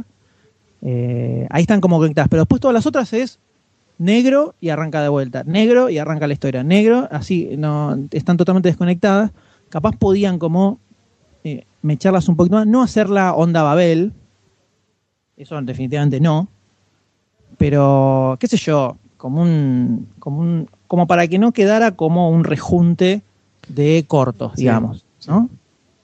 Eh, pero que igual está muy bien, funciona perfecto. Claro, O sea, para, para criticarle algo, porque la película es, un- es un espectáculo. Sí, es, es buenísima, es divertidísima, es para ir a ver más de una vez. No pasa lo que tal vez, eh, por lo menos a mí me pasó con el secreto de sus ojos, que la primera vez que la vi me voló la cabeza, la segunda Y vez que la es vi ya me voló y me, ya, eh, me, me aburrió muchísimo, me, me costó ya el final. Eh, esta tengo ganas de verla de vuelta ya. O sea, eh, sobre todo por la cantidad de, de detalles que capaz se te escapan en el medio. eh, y quiero ver más historias. O sea, si esto fuera una. Sí, un relato salvajes 2 ya. Claro, si esto fuera una serie y cada una de las historias se estrenara una por semana, que durara media hora, eh, te comes, te las comes todas como loco. Sí, olvídate. olvídate. Eh, está, está muy buena. Creo que es un poco lo que esperábamos también, porque no vamos a decir que nos sorprendió que, que la película estuviera muy buena desde este lugar, desde el, lado técnico, desde la dirección, la edición, desde toda esa parte, estuviera excelente, porque es algo creo que todos esperamos cuando íbamos a ver la película.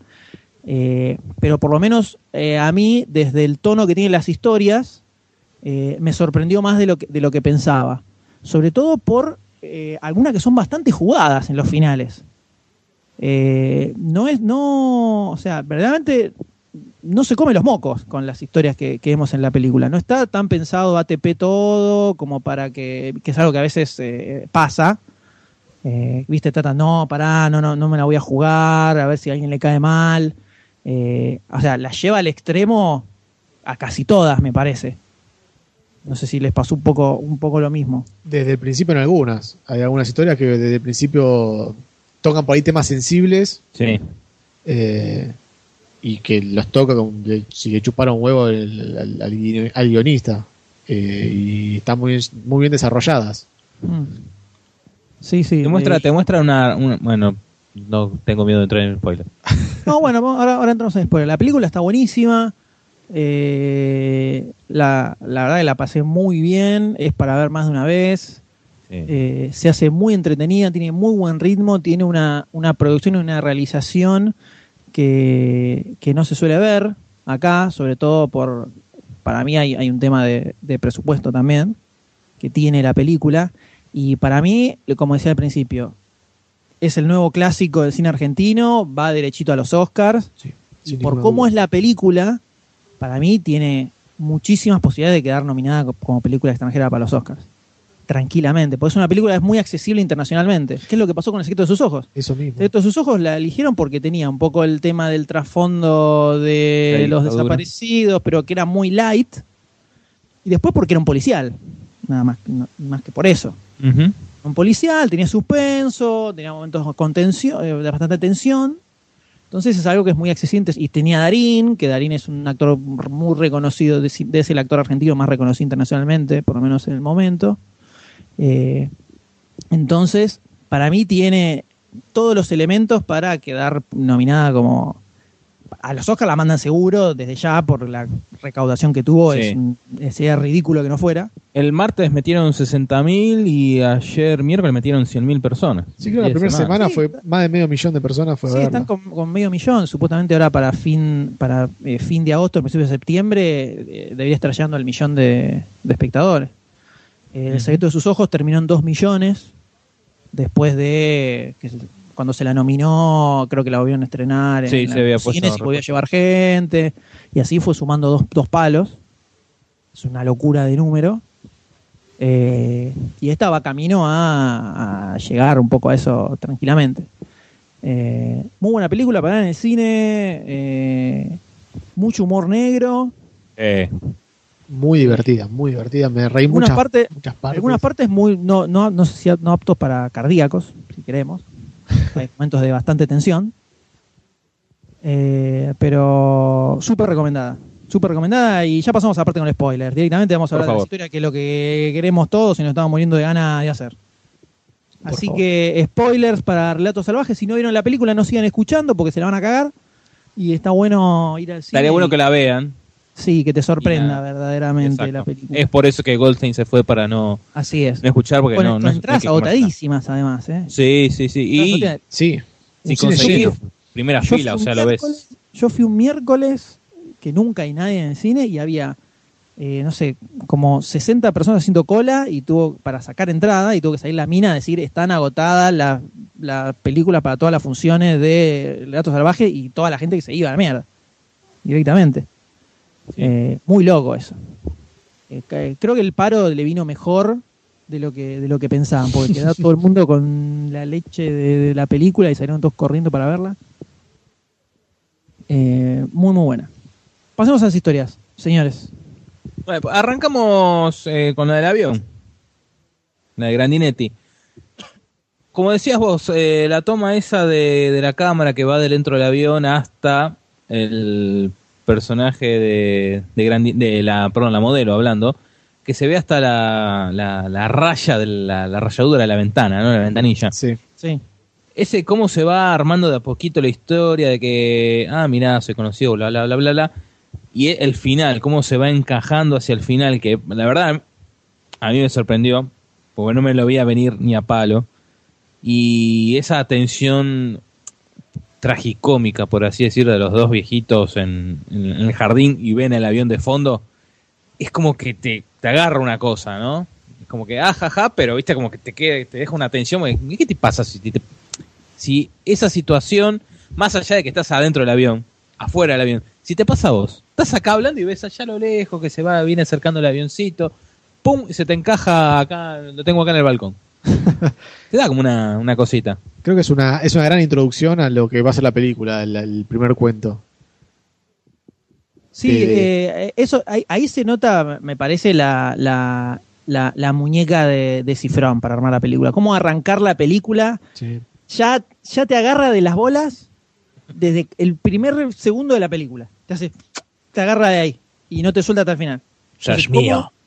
Ahí, ahí es donde digo que se ve eh, cómo eh, el tipo va manejando al espectador a través de las distintas historias y a través de todo el ritmo que le va poniendo a la película, porque por más que son historias distintas, hay como distintos, varios ritmos que se va viendo, donde hay una que es un poco más dark, después viene una que es un poco más cómica, como la de Darín, y después se va una un poco más bizarra, y va como moviendo, mo- eh, cambiando los ritmos. La primera, la del avión, que es, que es cómica, porque es cómica, Sí, que es cómica. de repente se conocen todos y el tipo, le- el psicólogo que le dice, no, la, la, la, la culpa en realidad es de, es de tus padres. Y automáticamente corta y están los, los viejos ahí leyendo y ves el puntito chiquito del avión de fondo.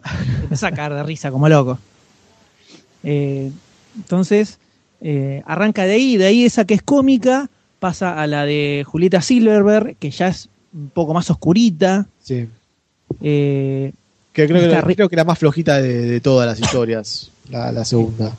a mí me gustó, el- me, me Sí, me- gustó me mucho gustó, el, papel de Rita, el pero- papel de Rita Cortés Sí. me pareció magistral. Es el, el papel, el papel de Rita Cortés es el que hace en este corto. Sí, sí. Es increíble. O sea, quiero ver una película entera con ese personaje. Cómo se va en el patrullero, le guiña un ojo.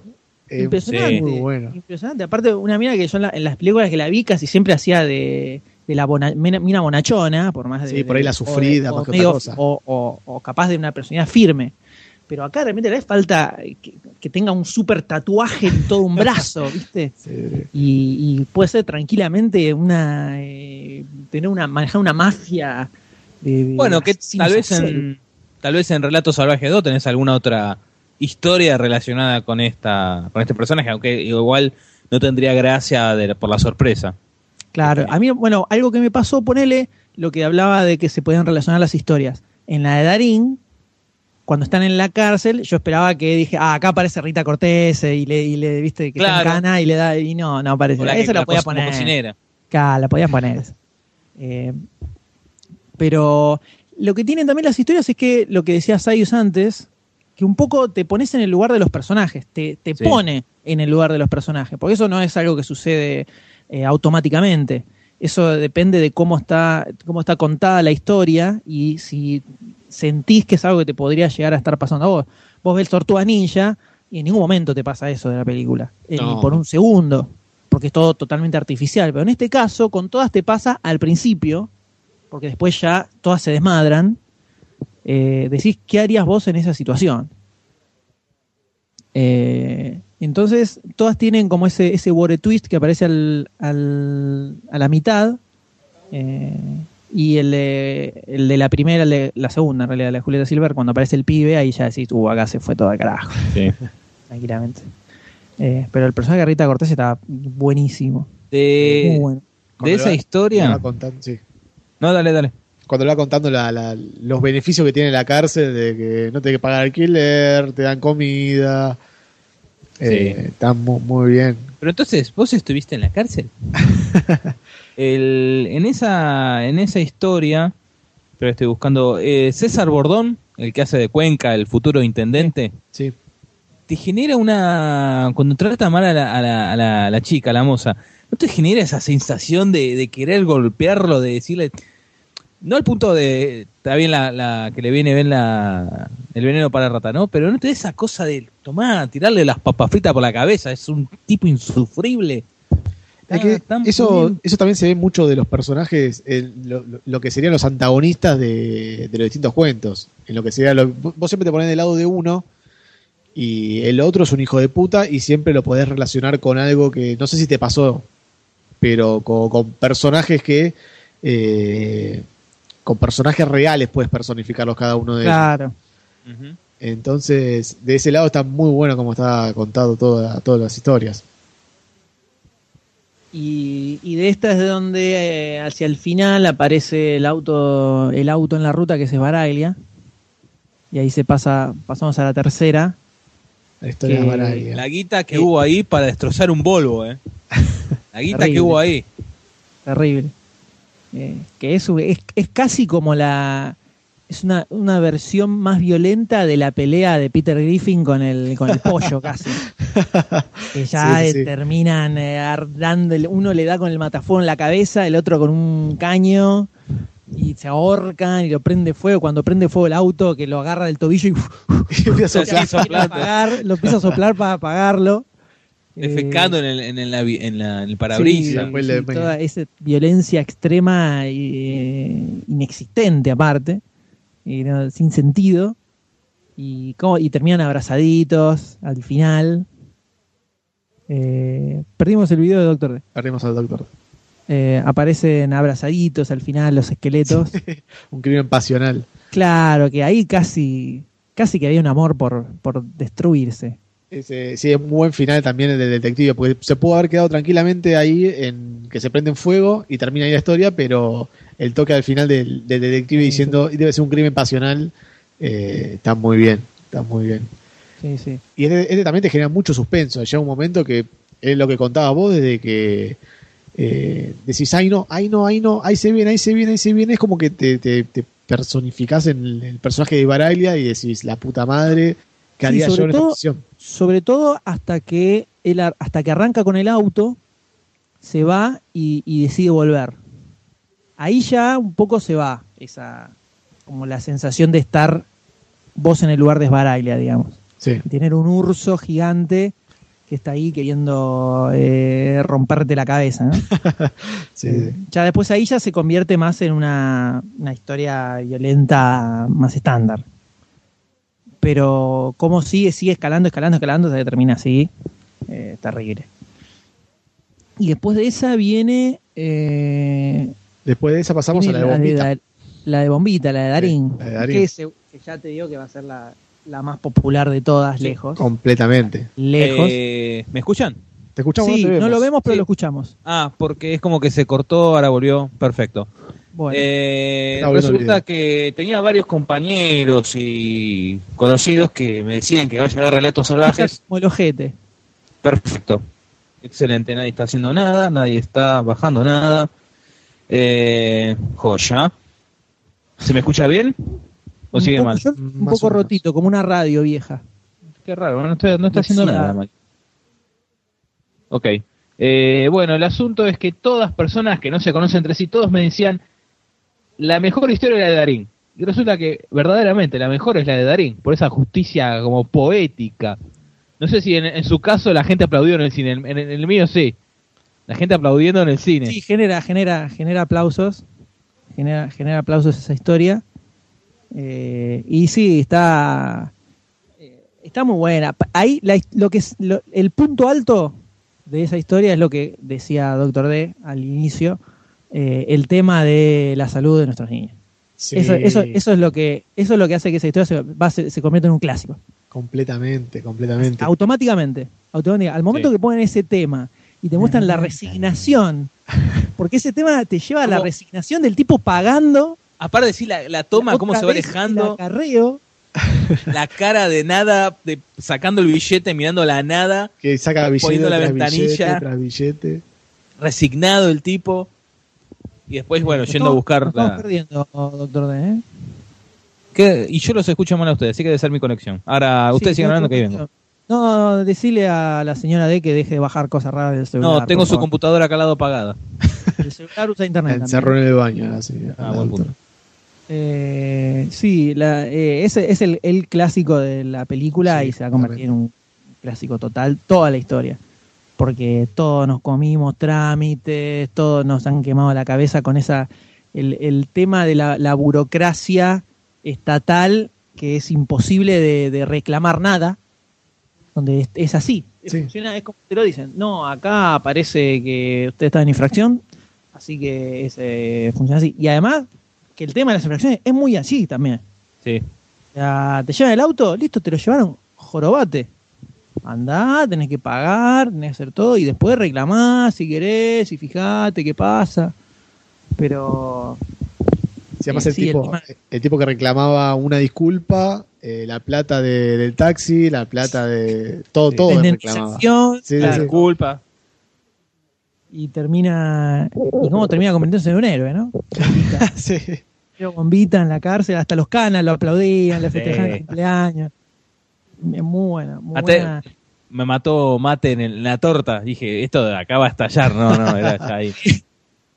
Eh, sí, eh, ahí, no, me, no me esperaba ese desenlace. Yo pensé cuando, cuando por, por el tono, esto es lo que decía de cómo te va cambiando el ritmo de las historias, por cómo venía la película, sobre todo que venía de la desbaraglia, ¿no? Eh, antes de Sí. esta. Sí. Yo pensé que cuando, cuando está en el auto, que se ve la luz de, de las bombas, yo dije que ya se suicida. Se va a Sí, matar. yo pensé lo mismo. como Un kamikaze por contra cómo venía una- todo, se quedó sin nada, sin laburo, sin familia, todo mal. Ya está, ahora se mata por el tono por el que venía la película.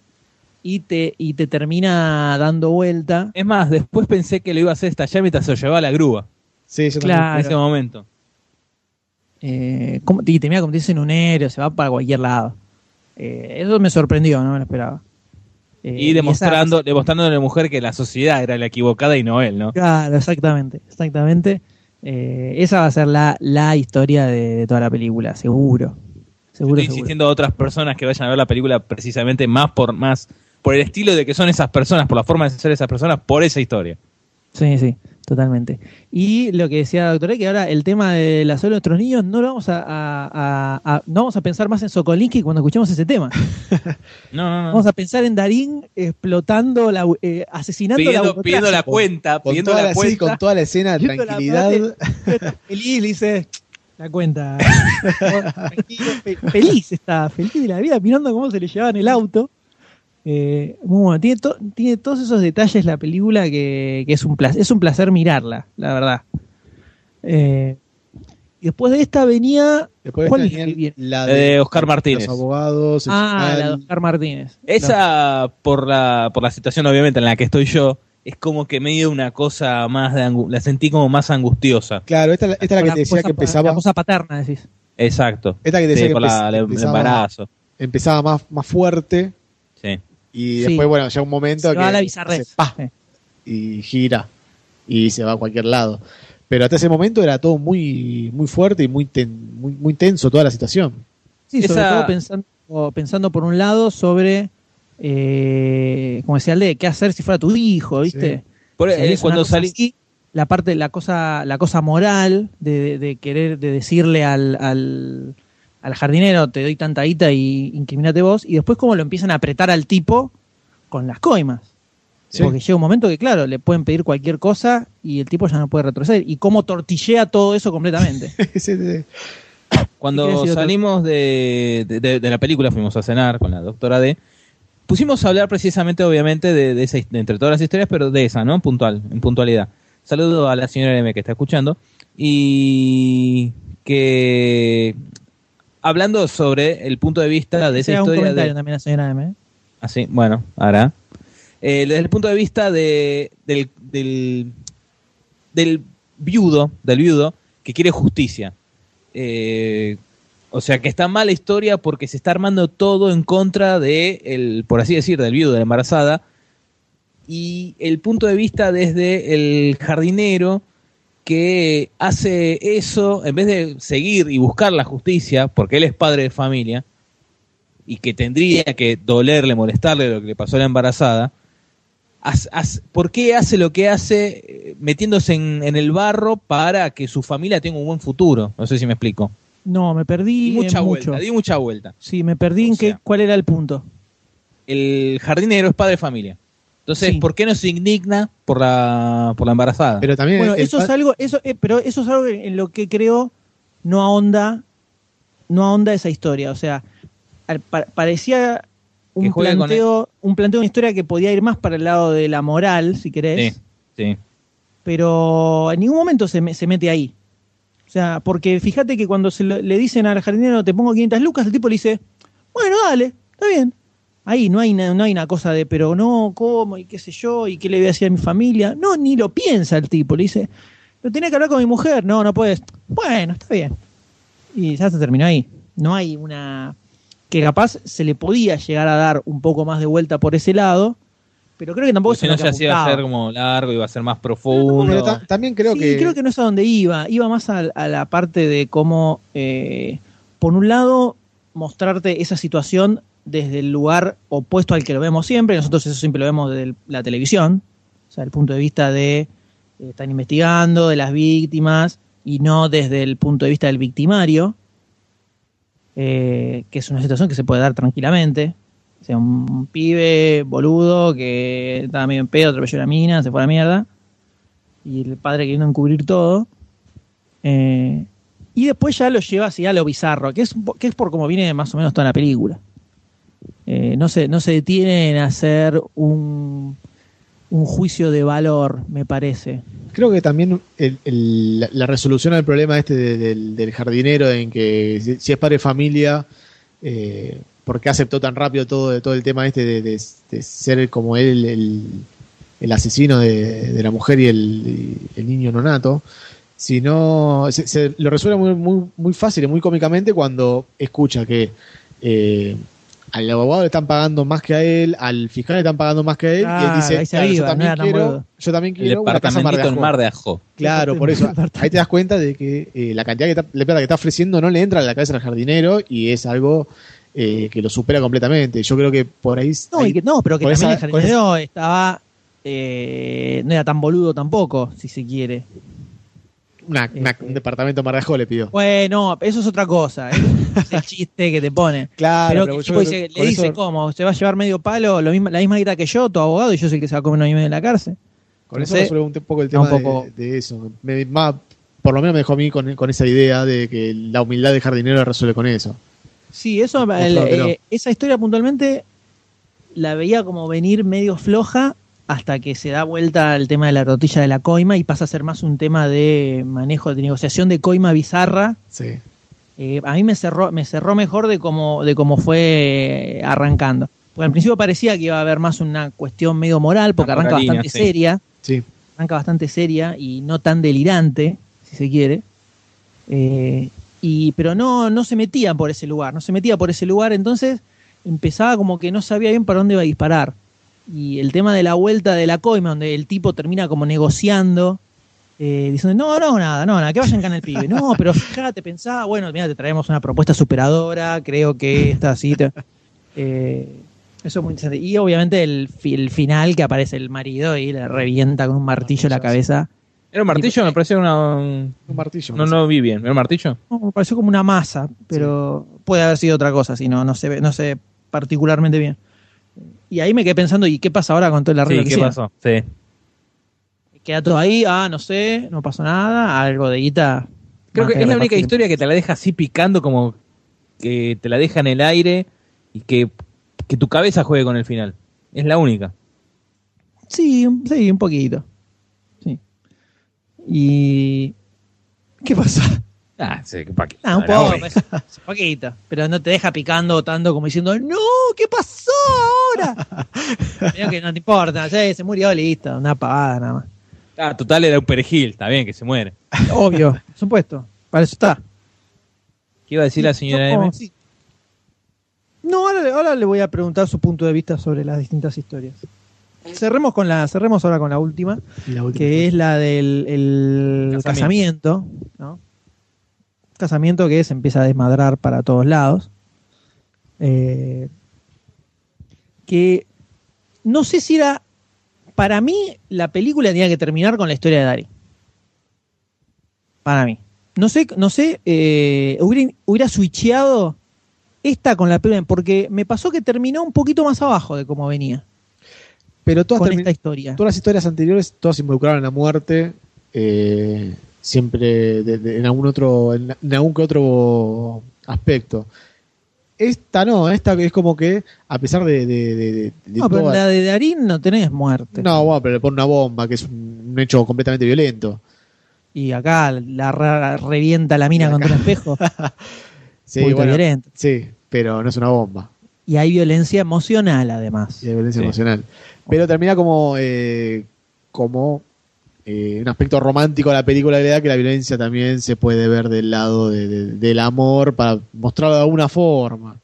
Yo creo que por ese lado la quisieron terminar con, con- con la con historia fe, de la boda. con esperanza. Sí, Sí. pasa a mí lo, lo que me pasó es más que nada con el, el final final de la historia esta, cuando terminan revolcándose en la mesa, Sí. que ahí ya se me hizo como un what the fuck y no sé, no, no, más que, más que decir, uy, qué bizarro, pensé, es medio cualquiera, me pareció directamente. Eh, entonces, de repente termina la película y la película termina y me quedé, me quedé pensando como qué quisieron decir con eso, por qué de repente se les agarra ese ataque. Capaz si la hubieran terminado con ellos bailando, me cerraba un poquito más, pero de repente así revolcándose en la mesa no, no entendí cuál era la idea de eso. Entonces, en lugar de terminar como con, eh, por cómo venía la película, por cómo empieza sobre todo, empieza con una patada en la cabeza, termina como que termina. Así. Entonces, para mí si la última historia era la de Darín, terminaba arriba de todo mal. O sea, salías del cine como loco. Porque es algo que pasa mucho, el, el- el terminarla bien arriba. Eh, ahí para mí era, la de Darín da- daba para el cierre, a full. Bueno, pero terminó con un casamiento que es una fiesta. Lo último que faltaba es que, que entregasen unos canapés, algunas cositas para picar, ¿no? Sí, toda la parte de casamiento está, está buena la historia. El- lo, que, el- lo, que me, lo que no me cerró es el final final, la parte donde se empiezan a revolcar. eh, y que eso sea el final de la película se me, me- se me terminó como, como medio abajo. Para mí daba, por cómo venía toda la película, daba para que terminara súper arriba. Sí. Así, como Doctor D en este momento. Eh, exactamente así. Y, y como que se me diluyó un poquito. Eso, nada más. Una poludez igual lo que estoy diciendo, ¿eh? El, el principio cuando empieza el... eh, ¿Cómo es el corto? La historia del casamiento. Se nota, viste, los creo que son los padres de la novia. Eh, los abuelos de la novia son actores de madera, no sé si se dieron cuenta. Son re... Ah, y un aplauso a Pedemonti en la historia de, de Bombita. Pedemonti, es verdad. Muy bien, muy bien Pedemonti. Un genio Pedemonti.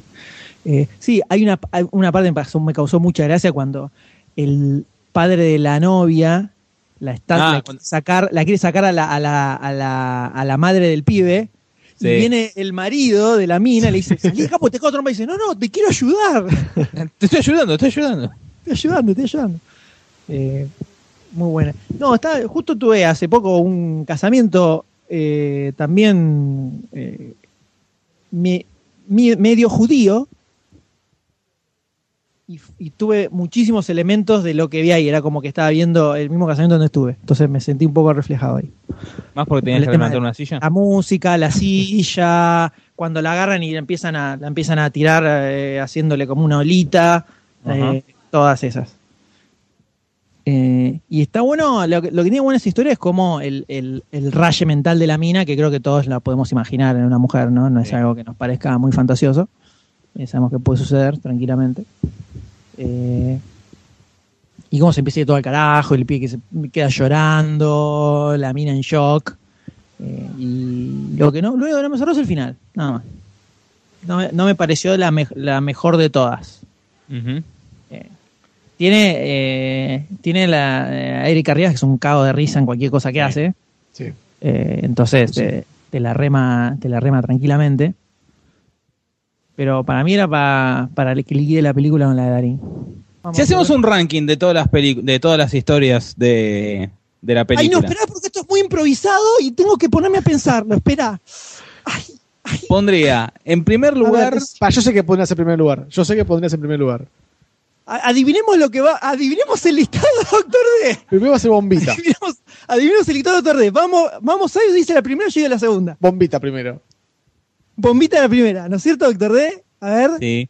¿Viste? Bien, ¿Cómo te conozco? vamos, ¿Cómo te para- conozco, Sonso? Para mí la segunda, la segunda para mí está entre la desbaraglia, por un lado, y entre la Del de... avión. Y entre la del avión. Para mí, él pone primero la del avión y después la de Baraglia. Muy bien. Después el Vamos. casamiento. No, después No, eh, después pone la otra. la de. No, sí, el casamiento. ¿El casamiento? El casamiento. Sí, el casamiento. vamos. Complételo usted, doctor D. Vamos, doctor D. Vamos, vamos, vamos. Después el de las ratas y último el de, el de Oscar Martínez, ¿no? El de estacionar, el de este, la embarazada. Sí. Ese. Eh, no sé cuál pondrían ustedes, cuál sería su orden, ¿no? Pará, déjame adivinar. Dale. ¿Qué me pondrías primero el bombita? Vamos a aclarar, vamos a aclarar, vamos a blanquear. Todo esto se grabó, ya se grabó, Muy pasaron cosas y se borró. Entonces, bueno, estamos, Muchas cosas en esta noche. vamos a ir a la matanza a quemar todo. Eh, eh, así que no sé, M, a ver, ¿cuál sería su, su, su ranking? Mi ranking sería. ¿Dónde estamos haciendo esto de vuelta? Mi ranking sería como el tuyo, o sea, primero Bombita, la más copada. Después eh, la de la del avión, porque me resultó un cago de risa esa historia, que creo que no quedó grabado cuando explicamos la parte de los padres, o sí, no lo habíamos explicado ahora, ¿no? Ahora se ha aplicado. Sí, ahora se Ahora lo hemos explicado. Habíamos comentado en, en lo que quedó en el éter mágico ¿no? de la radiofonía internacional y no quedó grabado. Es que, eh, nada, me copó mucho esa historia porque me resultó muy graciosa y me gustó muchísimo cuando está el psicólogo que le dice, la culpa de esto la tienen todos tus viejos. Y al toque corta y aparecen los viejos sentados en, la, en la reposera, en el jardín, leyendo el diario con el avión de fondo. Eso me pareció genial el hecho de que haga el corte así y que no te lo explique tan directo, cosa que a algunos tal vez se le puede llegar a escapar. No voy a señalar, no voy a señalar con el dedo a quién se le pudo llegar a escapar que en realidad esos eran los padres, ¿no? No voy a señalar con el dedo. No voy a señalar con el dedo. Puede pasar, puede pasar. Pero me, me copó eso, que el hecho de que lo hicieran así y que te lo dejaran picando. Me gustó mucho. Después te digo la desbaraglia, que es muy tensionante por momentos, muy tensionante. Hacia el final donde se va la mierda ya me relaje un poco más. Porque ya dije, ya está, esto ya es cualquiera. Pero la parte cuando el desbaraglia está dentro del auto y el tipo está afuera y le caga y le mea el auto y le empieza a golpear con el coso, el, el parabrisas, te pone muy nervioso. Muy nervioso. Y después le meto la del casamiento, la de las coimas y la última, la que me queda, que no sé cuál es. La de la rata. La de la rata. No, la de la rata me gustó. No, al revés. Primero pongo, pongo como cuarta esa, la del restaurante, como cuarta. Después como quinta la de las coimas y como última la del casamiento. Ahí está. That is my orden. Usted, doctor Sayers. Yo pongo primero la de Bombita, que es la mejor cita de, de todas, lejos de, de todo. Eh, después pongo la de Baraglia, que también me generó mucha tensión. Fue en momentos cuando estaba en el auto encerrado, eh, momentos de que no, no, no sé qué hubiera hecho en su lugar. Eh, y el desenlace que tuvo también me gustó mucho. Eh, creo que después la del avión, la del avión que no me la esperaba ni un poco, para, para el final ahí va, se va, van cayendo un poco las piezas de, lo que está pasando, pero no me lo esperaba. ¿Cuál me queda? Me queda la de la de Martínez. No, la de casamiento. Después la de casamiento. Que lo, que me pasó en el casamiento es que esperaba otra cosa. Esperaba, como había visto la- las imágenes del tráiler, había pensado siempre que en el tráiler se zarpaban mostrando mucho. Entonces dije, bueno, esta se ma- mató a la, la mina esta, o mató al novio, o alguien mató. Y me sorprendió el desenlace que tuvo. Eh, y después sí, la de Oscar Martínez, y terminó la de la de café. Muy loco que es la segunda vez que hacemos este ranking y quedó menos fluido que la primera. Sí, sí, sí. Terrible. Vamos a pasar al plato fuerte, vamos a pasar a lo, a lo- lo mejor de lo que se había, eh, Lo que se había intentado grabado, grabar y que no se grabó, que se perdió en la, en la magia cinematográfica. Hay quienes ahora están diciendo que es piedra, yo no quiero, no quiero señalar. Pero hay quienes dicen que No sé, pero que Gosen vuelva a ver la computadora. se cortó, se cortó justo cuando la señora M empezó a hablar. Porque lo que dijimos era, eh, falt- faltaba el, el cuarto mosquetero, el D'Artagnan, podríamos decir, de este, de este podcast. La maldición de Goldstein me están tirando acá. Ojo, puede ser, lo estamos, me estamos metiendo ahí en su lugar y, viste, y de repente se corta, no se graban las cosas. Mirá que la última vez con la maldición de Goldstein yo me quedé en un tobillo. ¿eh? Por eso, puede pasar. Son cosas que pueden pasar. Pero a la señora M le queríamos preguntar cuál fue su historia favorita eh, de, de todas las que vio, cuál le generó más tensión, cuál la puso más al borde del asiento, ¿no? Le paso el micrófono. Bueno, again. Again. Again. Más breve. Eh, la que más me gustó a mí fue la de Darín, eh, por, una, por una cuestión de que me sentí más identificada, eh, por la impotencia y todo lo que genera. Pero igual en este, en este episodio que tuvimos me quedé pensando y en realidad es como que en cada historia uno es como que toca un punto en cada uno en el que te sentís en algo, te sentís identificado, en algo, en algo aunque sea mínimo. Eh, no sé, en el del avión decís, eh, el del avión decís, qué bueno que estaría hacer eso. Pero no estar pero uno no manejando estar el uno avión. manejando el avión. Eh, en la, la de la chica del bar decís que bueno la revancha y decir que, que la venganza. Decir que bueno que estaría, aunque no te animarías a hacerlo. Está dando En la- miedo la señora ¿eh? Creo que tiene ganas de. O sea, está, dejando en claro que le gustaría asesinar a mucha gente. Bueno, la, de- la de Darín es la, es la mejor porque es en la que eh, es como el sueño de todos de ir poner la La bomba maldición y que de se el que mueran. sigue, ¿no? El ruido de la interferencia. Ay, Dios mío. Bueno, Una terrible de la interferencia. maldición de, de Goldstein. Yo creo que se escucha ruido. Sí, se escucha. Una interferencia terrible. Mi celular está allá en la punta. Modo avión. Hay ruido de cable, era el tuyo. ¿Ahora se escucha bien? Sí. sí. Dejamos. de- No, no, ruido, ruido, ruido, cable, cable. Es tu cable. Sos vos, eh, sos vos. Ahí, listo. Listo, eras Ahí vos. está, Ahí está. Ahí está. Sí. Guarda que viene la maldición. ¿Ahora se escucha bien? Sí. Sí. Vale, va a tener que recontraeditar a, a cagar. Puta madre que lo parió. bueno, entonces, nada, eso, bueno, eh, que la de Darín fue en la que me sentí, digamos, más identificada. El, resto es como que lo que más me gustó de, de la película fue el extremo, digamos, hasta dónde uno puede llegar, cuál es el límite, ¿no? De, de- de cada uno, que como que en la película lo pasa el límite.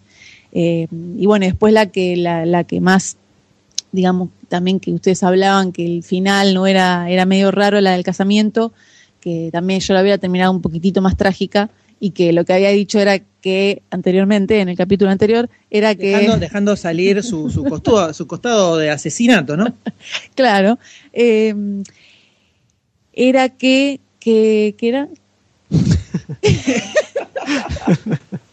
El pie con el cuchillo. Ah, de la que cómo hubiera terminado la, eh, la historia con él, con el cuchillo en la mano y como más, un poco más abierta la historia, no, no tan, tan cerrada, con, termina salvajemente, como, como dice el título de la película, eh, con ellos dos, ¿no? Bueno.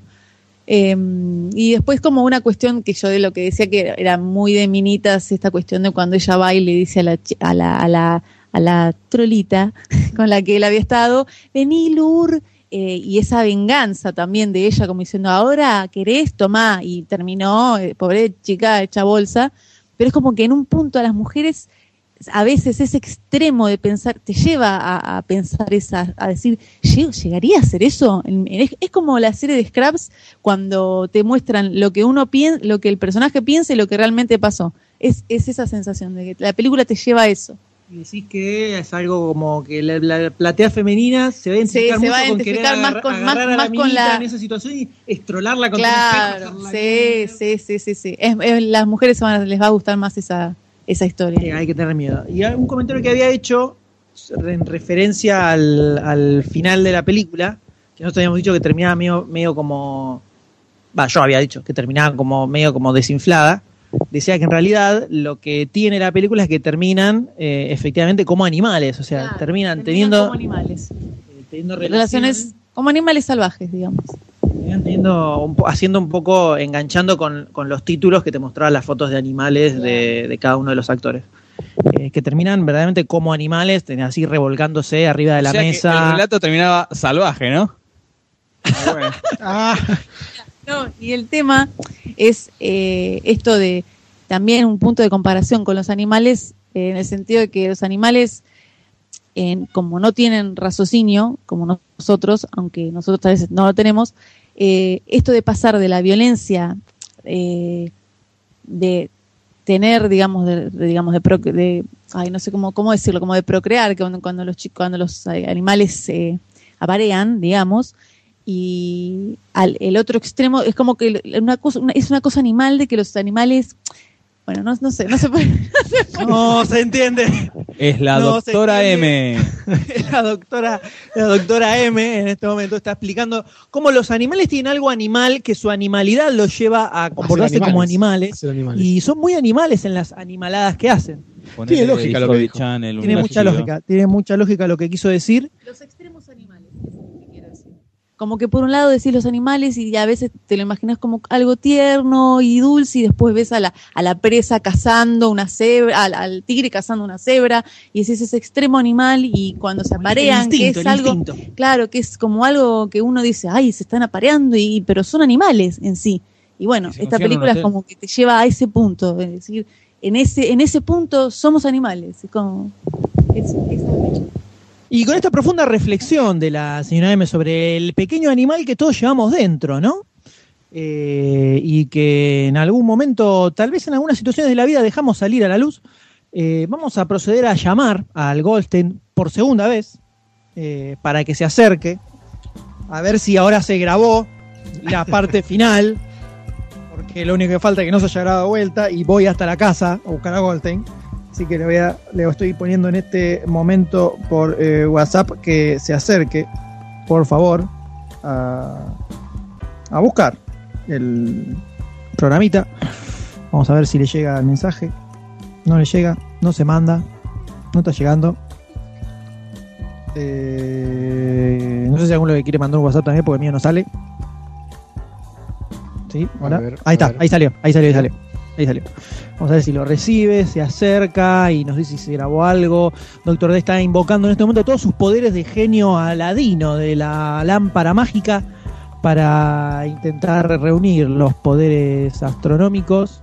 Ahí, ahí está llegando el poder Eh, astronómico. cómo se acerca a Goldstein en su, su tecnicidad. Observa el monitor, pone cara de reverendo pelotudo. De forro. Mira que te vamos a ir a buscar, sabemos Dale. dónde, sabemos dónde no vivís. jodas, no jodas con eso, no jodas con eso ahora. Ruido, ruido, ruido. Hay mucho ruido y no es Y mío. no se lo escucha. No se te escucha nada, no se te, escu- no se te escuchó una chota y se escuchó solo ruido. Re bajito se escucha. Enchufalo. Esto- Tenés que esto- enchufar esto- el micrófono. Terrible, es el peor final de podcast de la historia. Es un final salvaje del. Vamos a terminar todos cagándonos a trompadas. Jetta. Vamos a terminar todos cagándonos a trompadas. Grita muy fuerte, grita muy fuerte y se te escucha. No se te escucha. Desnudate que se te escucha. Desnudate y habla desnudo que se te escucha. No se escucha nada, boludo. todos los No archivos. se escucha nada. No, es el cable, está jodiendo el cable. Ya está, muchacho. ¡Chao, M! Bueno, uh, no, no, ruido terrible. No. Esto, esto es un final. ¿Qué querían grabar un podcast por semana? ¿Cómo era? Eh, la próxima, el doctor D, por favor, encárguese usted de grabar, que esto va a salir un poco mejor. Roger. Por favor, porque la verdad, No tuvo nunca, ¿no? hablan nunca. Se corta, un desastre esto, es terrible. Pongo stop y lo corto entonces, ¿eh? No, ahí se escucha. Posta, ahí se escucha. Yo soy, yo soy forro. No, Aparte. cuando- pero se No se escucha. escuchaba. Cuando se edite el podcast vas a ver que no se escuchó una chota de lo que dijiste hasta ahora. Bueno. Vas a ver. Bueno, entonces cerramos, ya está, listo, liquidémoslo acá porque esto no va a terminar bien. Bueno, Goldstein, Goldstein, Eh, vaya a ver Relatos Salvajes, por favor. Sí, como no. Vaya a ver Queremos que en el Salvajes, próximo podcast queremos- lo comente. Bueno. Así que queremos escuchar su opinión en el próximo podcast. Como decimos siempre, pueden eh, ingresar a demasiadocine.com para escuchar otros podcasts, ver las noticias, ver los cortos que comentamos en videoteca, los trailers que hablamos en las fichas. Eh, pueden encontrarnos también en, en facebook.com barra demasiado y cine en twitter.com barra demasiado cine. y en youtube.com barra demasiado cine también. Eh, mientras se siguen escuchando sonidos extraños. Eh, y diría que ya está. Cerremos acá, Cerramos, basta, cerramos, por favor. terminémoslo Por porque esto va a terminar como el orto. Por favor, un aplauso al haber llegado hasta este final. Chao, Goldstein. Chao, M. No, idiota, tenés que decirle a otro. No me importa. Por Dios, Goldstein está. güey, ¿Qué pasó con Goldstein? ¿Dónde está Goldstein? Chao, no, chao, no, Sayus. Chao, Goldstein, saludo, cagaste el saludo. Es impresionante Chao. Jota. Nos vemos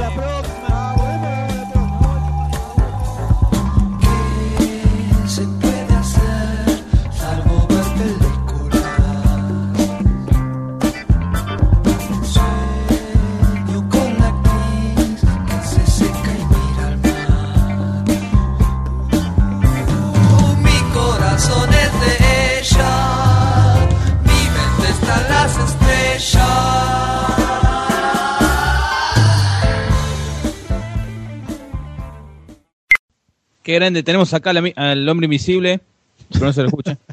Es casi el hombre sombra, porque hay como un. Sí. Es muy flaco y alto. Aparte la sombra es rara, ¿no?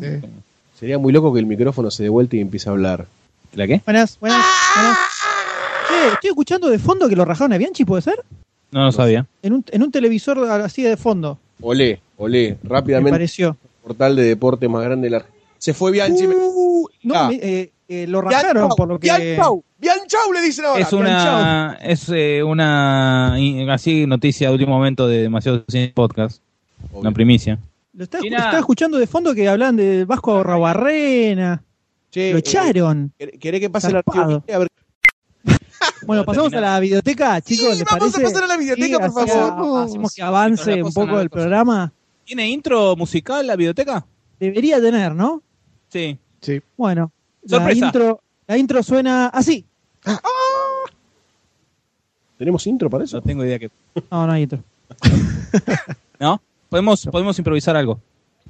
Dale. Videoteca. ¿No? Y después esto se edita y se pega en todas las videotecas. Ahí está. Hermoso queda.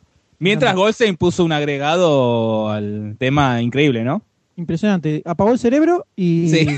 Ardilla y vino para el costado. ¡Eh, chiqui! ¡Eh, chiqui! ¡Eh, chiqui! ¡Eh, Castor! ¡Castor! ¡Quique! ¡Quique! ¡Quique! ¡Castor! Perdón.